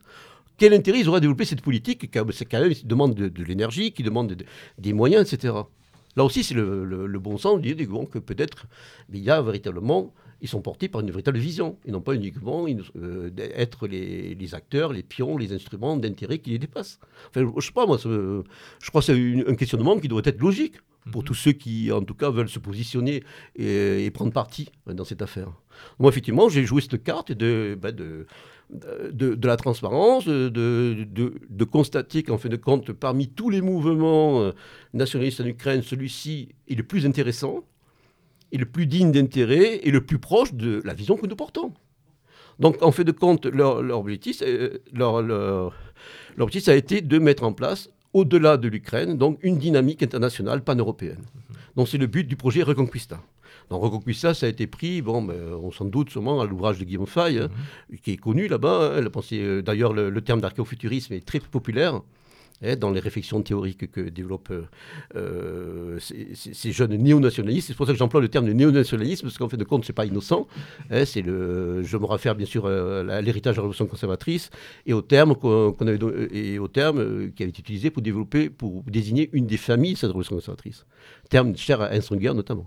Ce sont des néo-nationalistes. Voilà, il y a cette, cette dimension différente du nationalisme traditionnel ukrainien, euh, plus replié sur lui-même, plus provincial, plus galicien, que j'ai essayé de décrire tout à l'heure. Alors, outre, euh, outre euh, toi qui représentais, euh, entre guillemets, euh, le courant français, on va dire. Je n'étais pas le seul. hein. Voilà, tu n'étais pas le seul. Il y non. également le camarade Steven Bissuel du GUD qui était présent, du Bastion Social plus exactement, qui était présent sur place. Voilà, alors l'idée de Reconquista, c'est quoi? C'est de dire que, bon, euh, la, la révolution de la dignité ukrainienne n'a pas été une- uniquement une, une révolution pour euh, euh, chasser l'oligarque du moment, en fait, l'apprenti tyran euh, ou tyranno du moment, Yanukovych. Bon, c'est une étape dans une révolution qui doit être à la fois une révolution donc, nationale, euh, sociale et anti-oligarchique en Ukraine, mais qui, a destiné, qui est destinée à faire tache d'huile pour le reste de l'Europe. C'est-à-dire qu'aujourd'hui, on s'aperçoit que là où ça bouge, de certaine manière, sur le cadre européen, c'est euh, dans deux régions. C'est d'abord celle du groupe de Visegrad, des cas de Visegrad, qui, au sein de l'Union européenne, donc, essaie en fin de compte d'initier des processus intéressants et de briser bon, les dictats bruxellois sur des questions fondamentales comme celle des vagues migratoires, donc la Hongrie de Viktor Orban, aidé par bien sûr la Pologne du PIS, même si le PIS, bon, il y a des fois des, des, décisions euh, qui sont un peu funestes et qui pourraient être critiquables, ainsi que la, République tchèque, la Slovaquie, à laquelle peut-être un de ces cas va venir s'adjoindre la Croatie et les Autrichiens se tâtent. Donc on retrouve là l'espace de la Mittel Europa, de l'Europe centrale, hein, l'espace historique de austro-hongrois, de cette manière. Et deuxièmement, aux, yeux de nos camarades ukrainiens, ils disent, ben, nous en Ukraine, ben, on a lancé quelque chose. On a lancé une dynamique unique, hein, avec un volet militaire, un volet métapolitique, un volet politique, un volet social, et on ne veut pas s'arrêter là. Et on a pour but bon, de, euh, de favoriser un mouvement général, parce qu'ils sont conscients qu'ils ne vivent pas seuls sur notre planète et qu'ils ne sont pas isolés au sein du continent. Donc là aussi, on dépasse le petit nationalisme hein, replié sur lui-même, chauvin, pour se hisser une dimension pan-européenne, ce qui correspond donc à cette famille du nationalisme que je décris tout à l'heure, un nationalisme donc, de l'Est, nationalisme du, du Dnipro. Donc ils ont lancé ce réseau Conquista et, pris contact avec des, euh, des, des figures et des mouvements qui ne sont pas jetés dans les bras du Kremlin, dans une, une russolatrie bon, totalement acritique et bon, dont j'ai essayé de tracer les limites. De cette manière. Donc vers des, des gens, euh, et surtout euh, avec une, une volonté aussi extrêmement intéressante qu'on n'a pas toujours vue au sein des mouvements nationalistes, c'est l'idée d'atténuer d'aplanir, voire de mettre fin au contentieux hérité de l'histoire, du XXe siècle entre des pays euh, européens, entre des nationalistes différents. Donc, euh, ils font un gros travail là-dessus, à la fois de mémoire, de prise de contact, de commémoration euh, conjointe, avec les Polonais notamment, parce que le contentieux entre Ukrainiens et. Polonais, Mhm. il est encore vif, et notamment il a été ravivé par les, par les nationalistes du, polonais du PiS, hein, qui, ont, qui ont fait notamment reconnaître comme euh, étant un génocide les massacres de Volhynie euh, de 1943, donc euh, au Parlement polonais, je crois, l'été dernier. Donc c'était pour moi une connerie. Là, c'était raviver des plaies, au plus grand bonheur des ennemis de la Pologne et de l'Ukraine, euh, suivez mon regard. Ils n'en demandaient pas tant. Voilà, qui a pas tant. Oh, au contraire, ils ont rebondi là-dessus, puis ils ont jeté de l'huile sur le feu. Donc euh, là, ils, ils ont pris contact, ils, ils prennent contact régulièrement avec des nationalistes polonais, donc euh, euh, qui sont ouverts au dialogue. Et il y en a beaucoup plus qu'on le croit. hein. Les nationalistes polonais pro-russes sont une extrême minorité. hein. Et euh, ils le font aussi, euh, ils, tendent la main euh, aux Hongrois, aux Roumains, et, également, en- ils essaient d'aplanir ces contentieux entre d'autres nationalistes, comme par exemple les Lituaniens et les Polonais aussi, qui sont pas à couteau tiré, parce que bon, le traitement des minorités polonaises en Lituanie, c'est pas le top, vice-versa. Enfin, ça aussi, c'est intéressant que dans le cadre de ce réseau Reconquista, et puis on va en parler dans ce projet Géopolitique Intermarium, il y ait aussi ce- cette volonté bon, qui est, qui, qui est du, qui est du certain urgence, quoi, d'une certaine nécessité. hein, vu que bon, ben, l'ennemi est ailleurs, cette manière. hein. Bon, les, les défis sont ailleurs, donc Alors- ça, on n'a pas toujours euh, assez, assez vu euh, dans nos rangs et notamment en Occident. Donc ce projet Intermarium, en fait, lui, est la conséquence ou le, le prolongement euh, du projet Reconquista ou ce sont deux choses qui se, Qui se recoupent largement. C'est-à-dire que le projet Intermarium, lui, euh, concerne une partie, une région de notre grand continent. Hein, euh, Émeric Chopra, dans ce qu'il a écrit de plus intéressant jadis, je me rappelle d'un article qu'il avait sorti dans la Nouvelle Revue d'Histoire, qu'il a ensuite repris dans une réactualisation de son euh, pensum sur la géopolitique, disait qu'on peut appréhender aussi bon, la géopolitique de l'Europe à travers des dynamiques régionales. Hein, que, ce soit, bon, dynamique scandinave, dynamique des pays de l'arc méditerranéen, dynamique d'Europe centrale, dynamique d'Europe aussi euh, orientale et baltique. L'ultimarium, en fin de compte, se réfère avant tout à une réalité historique, c'est-à-dire à d'abord euh, euh, l'immense Ruthénie de Kiev, la Rousse de Kiev, donc cet immense euh, État slave oriental qui a uni les tribus slaves orientales de la mer Baltique jusqu'à la mer Noire, donc au Moyen Âge, et qui a ensuite éclaté en plusieurs principautés, qui ont revendiqué cet héritage. Ensuite, il y a eu donc cet héritage revendiqué d'abord par les Lituaniens et les Polonais, à travers le, Commonwealth, la République nobiliaire de, de Pologne-Lituanie, hein, la et qui voulait récupérer l'héritage européen de la Russe de Kiev. Hein, Et cet héritage européen a été disputé à, aux Moscovites, à la Moscovie, qui lui, bon, euh, qui elle, pardon, après avoir repris donc le modèle euh, politique autocratique patrimonial, donc à la horde d'or mongole, agrémenté donc euh, euh, byzantin, hein, avec notamment le, euh, Ivan III qui épouse une nièce du dernier empereur byzantin, hein, du dernier paléologue. Donc euh, il y y avoir une rivalité entre les deux, mais si vous voulez, c'est Intermarium, il a existé sous cette forme d'État. Il ne faut pas oublier que l'État polono-lituanien, donc qui, ré- qui euh, se réclame de l'héritage de la Ruthénie et le dispute à la Moscovie, bon, a existé euh, jusqu'à la fin du XVIIIe siècle, avec les trois partages de la Pologne. Oui, donc on n'est pas dans quelque chose de totalement. Non, euh, voilà, donc déjà il y a une réalité historique avec bon, les différentes aussi royaumes qui l'ont constitué, donc surtout c'était axé sur la Pologne et la Lituanie, et ça allait voilà, jusqu'- jusqu'à la, jusqu'à la, jusqu'à la mort. En fait de compte, c'est ce que le géopoliticien Yori Lipa, géopoliticien ukrainien de- des années 40, il a- il a sorti une trilogie peu connue, hein. bon moi je les livre à la maison, mais bon, il faudra que je traduise. Et lui, en fait de compte, montre que la dynamique de l'intervention, c'est une dynamique nord-sud, c'est l'ancienne route des Varegs en fait la route que ces vikings venus de Suède ont empruntée de la mer Baltique pour descendre jusqu'à la mer Noire. En semant donc le, au passage Novgorod et surtout Kiev, de manière.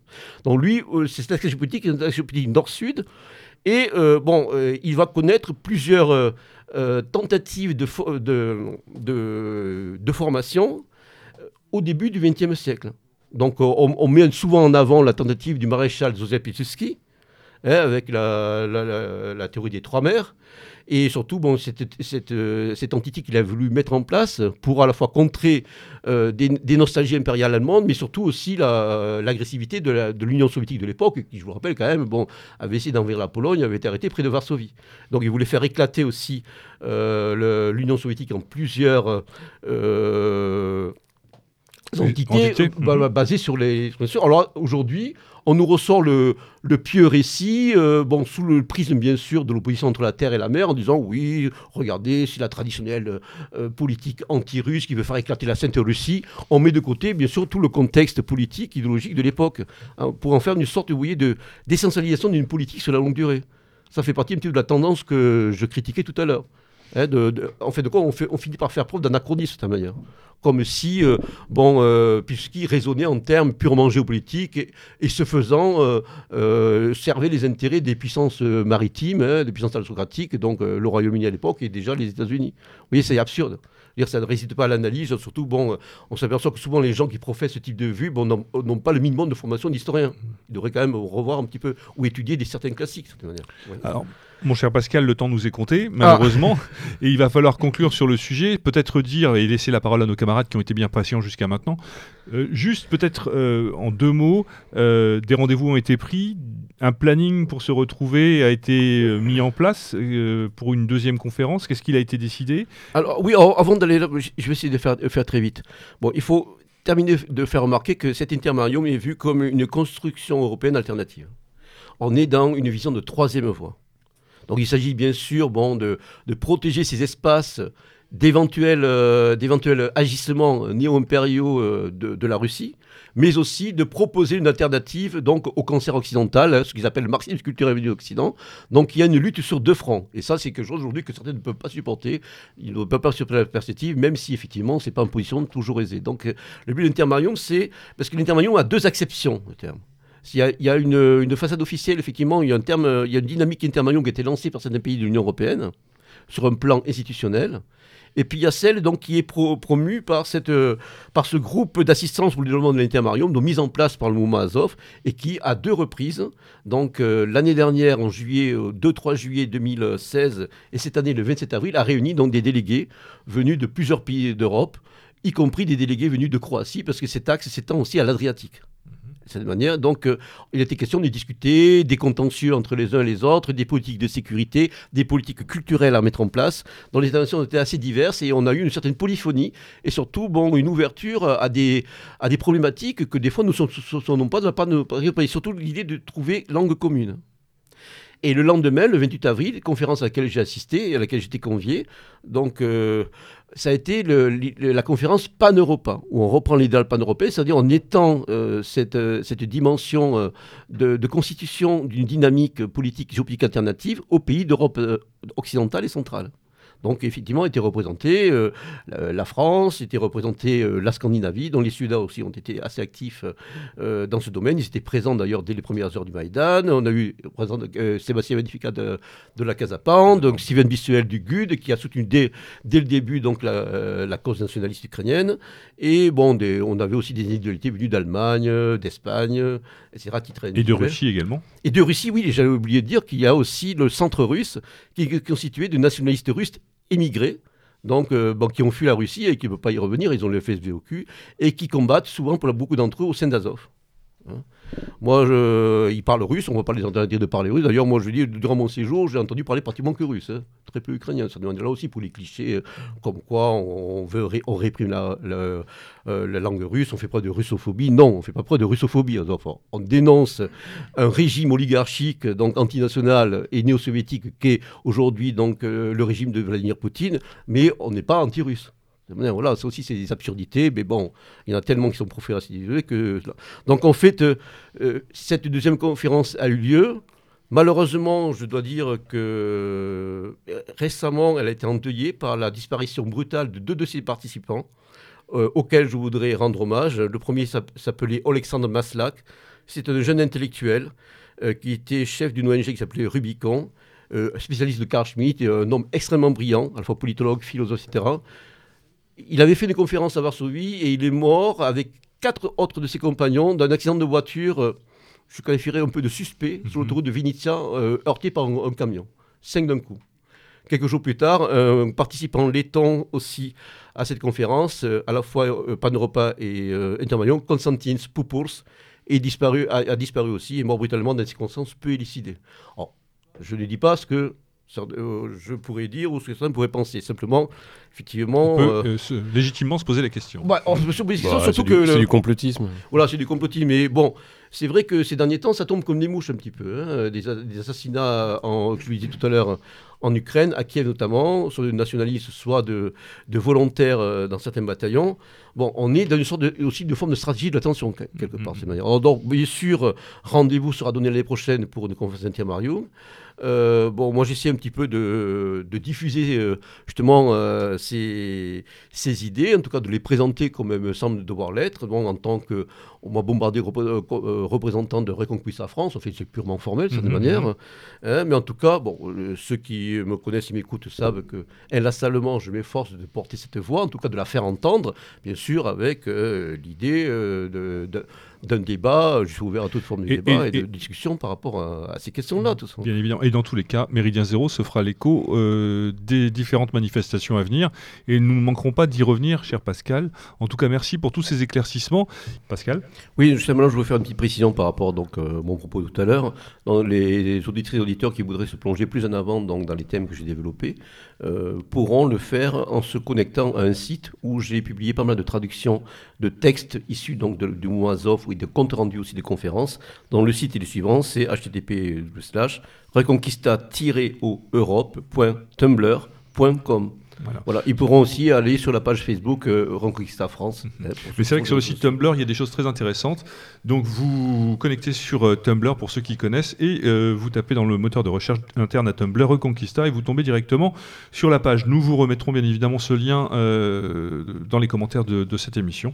Voilà, Jean-Louis, le mot de la fin peut-être?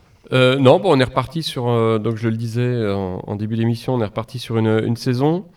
Euh, souvent, les, auditeurs nous, envoient des messages, hein, des messages mail en disant, bah tiens, pourquoi vous inviteriez pas un tel ou un tel? Euh, Je rappelle juste, en c'est pas l'envie qui nous manque, hein, ni l'envie, ni les, dispositions. Euh, Méridien Zéro, à tort ou à raison, euh, euh, garde une étiquette qui, euh, est la nôtre, euh, que nous ne renions pas, euh, que nous portons même euh, très haut, euh, mais qui fait aussi que parfois euh, certains invités ne viennent pas.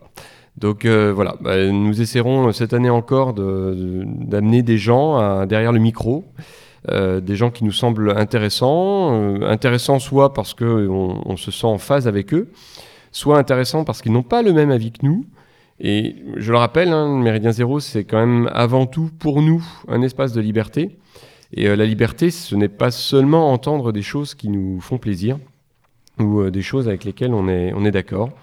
Donc euh, bah, toute l'année, on essaiera d'attirer du monde et d'avoir des invités euh, qui, dans la mesure du possible, vous apportent quelque chose lorsque vous écoutez votre ordinateur le vendredi soir. Voilà. Et puis par ailleurs, eh ben, nous vous invitons évidemment à continuer d'écouter euh, la chronique du lieutenant, les nouvelles de Berlin. Nous espérons pouvoir avoir des, nouvelles d'ailleurs dans l'année. On parle de Rome, entre autres, par exemple. Euh, on espère que les camarades là-bas arriveront à, à mettre en place euh, ce qui a été vu avec eux. Voilà, donc euh, l'envie est là, le dynamisme est là. Les projets. Les projets sont là. Après, ben, il reste plus qu'une chose, hein, les réaliser. Donc ben, ça, c'est nous, mais c'est vous aussi. Voilà, donc on vous donne rendez-vous à la semaine prochaine, bien évidemment, pour de nouvelles aventures pour la Méridienne de Méridien Zéro. Et il nous reste à remercier tous nos participants, Pascal, bien sûr, nos camarades euh, de Solidarité Populaire pour la BAF et les moussaillons à venir, plein de belles et bonnes choses. Et bien sûr, comme il est coutume de dire, à l'abordage. Et pas de quartier Salut à tous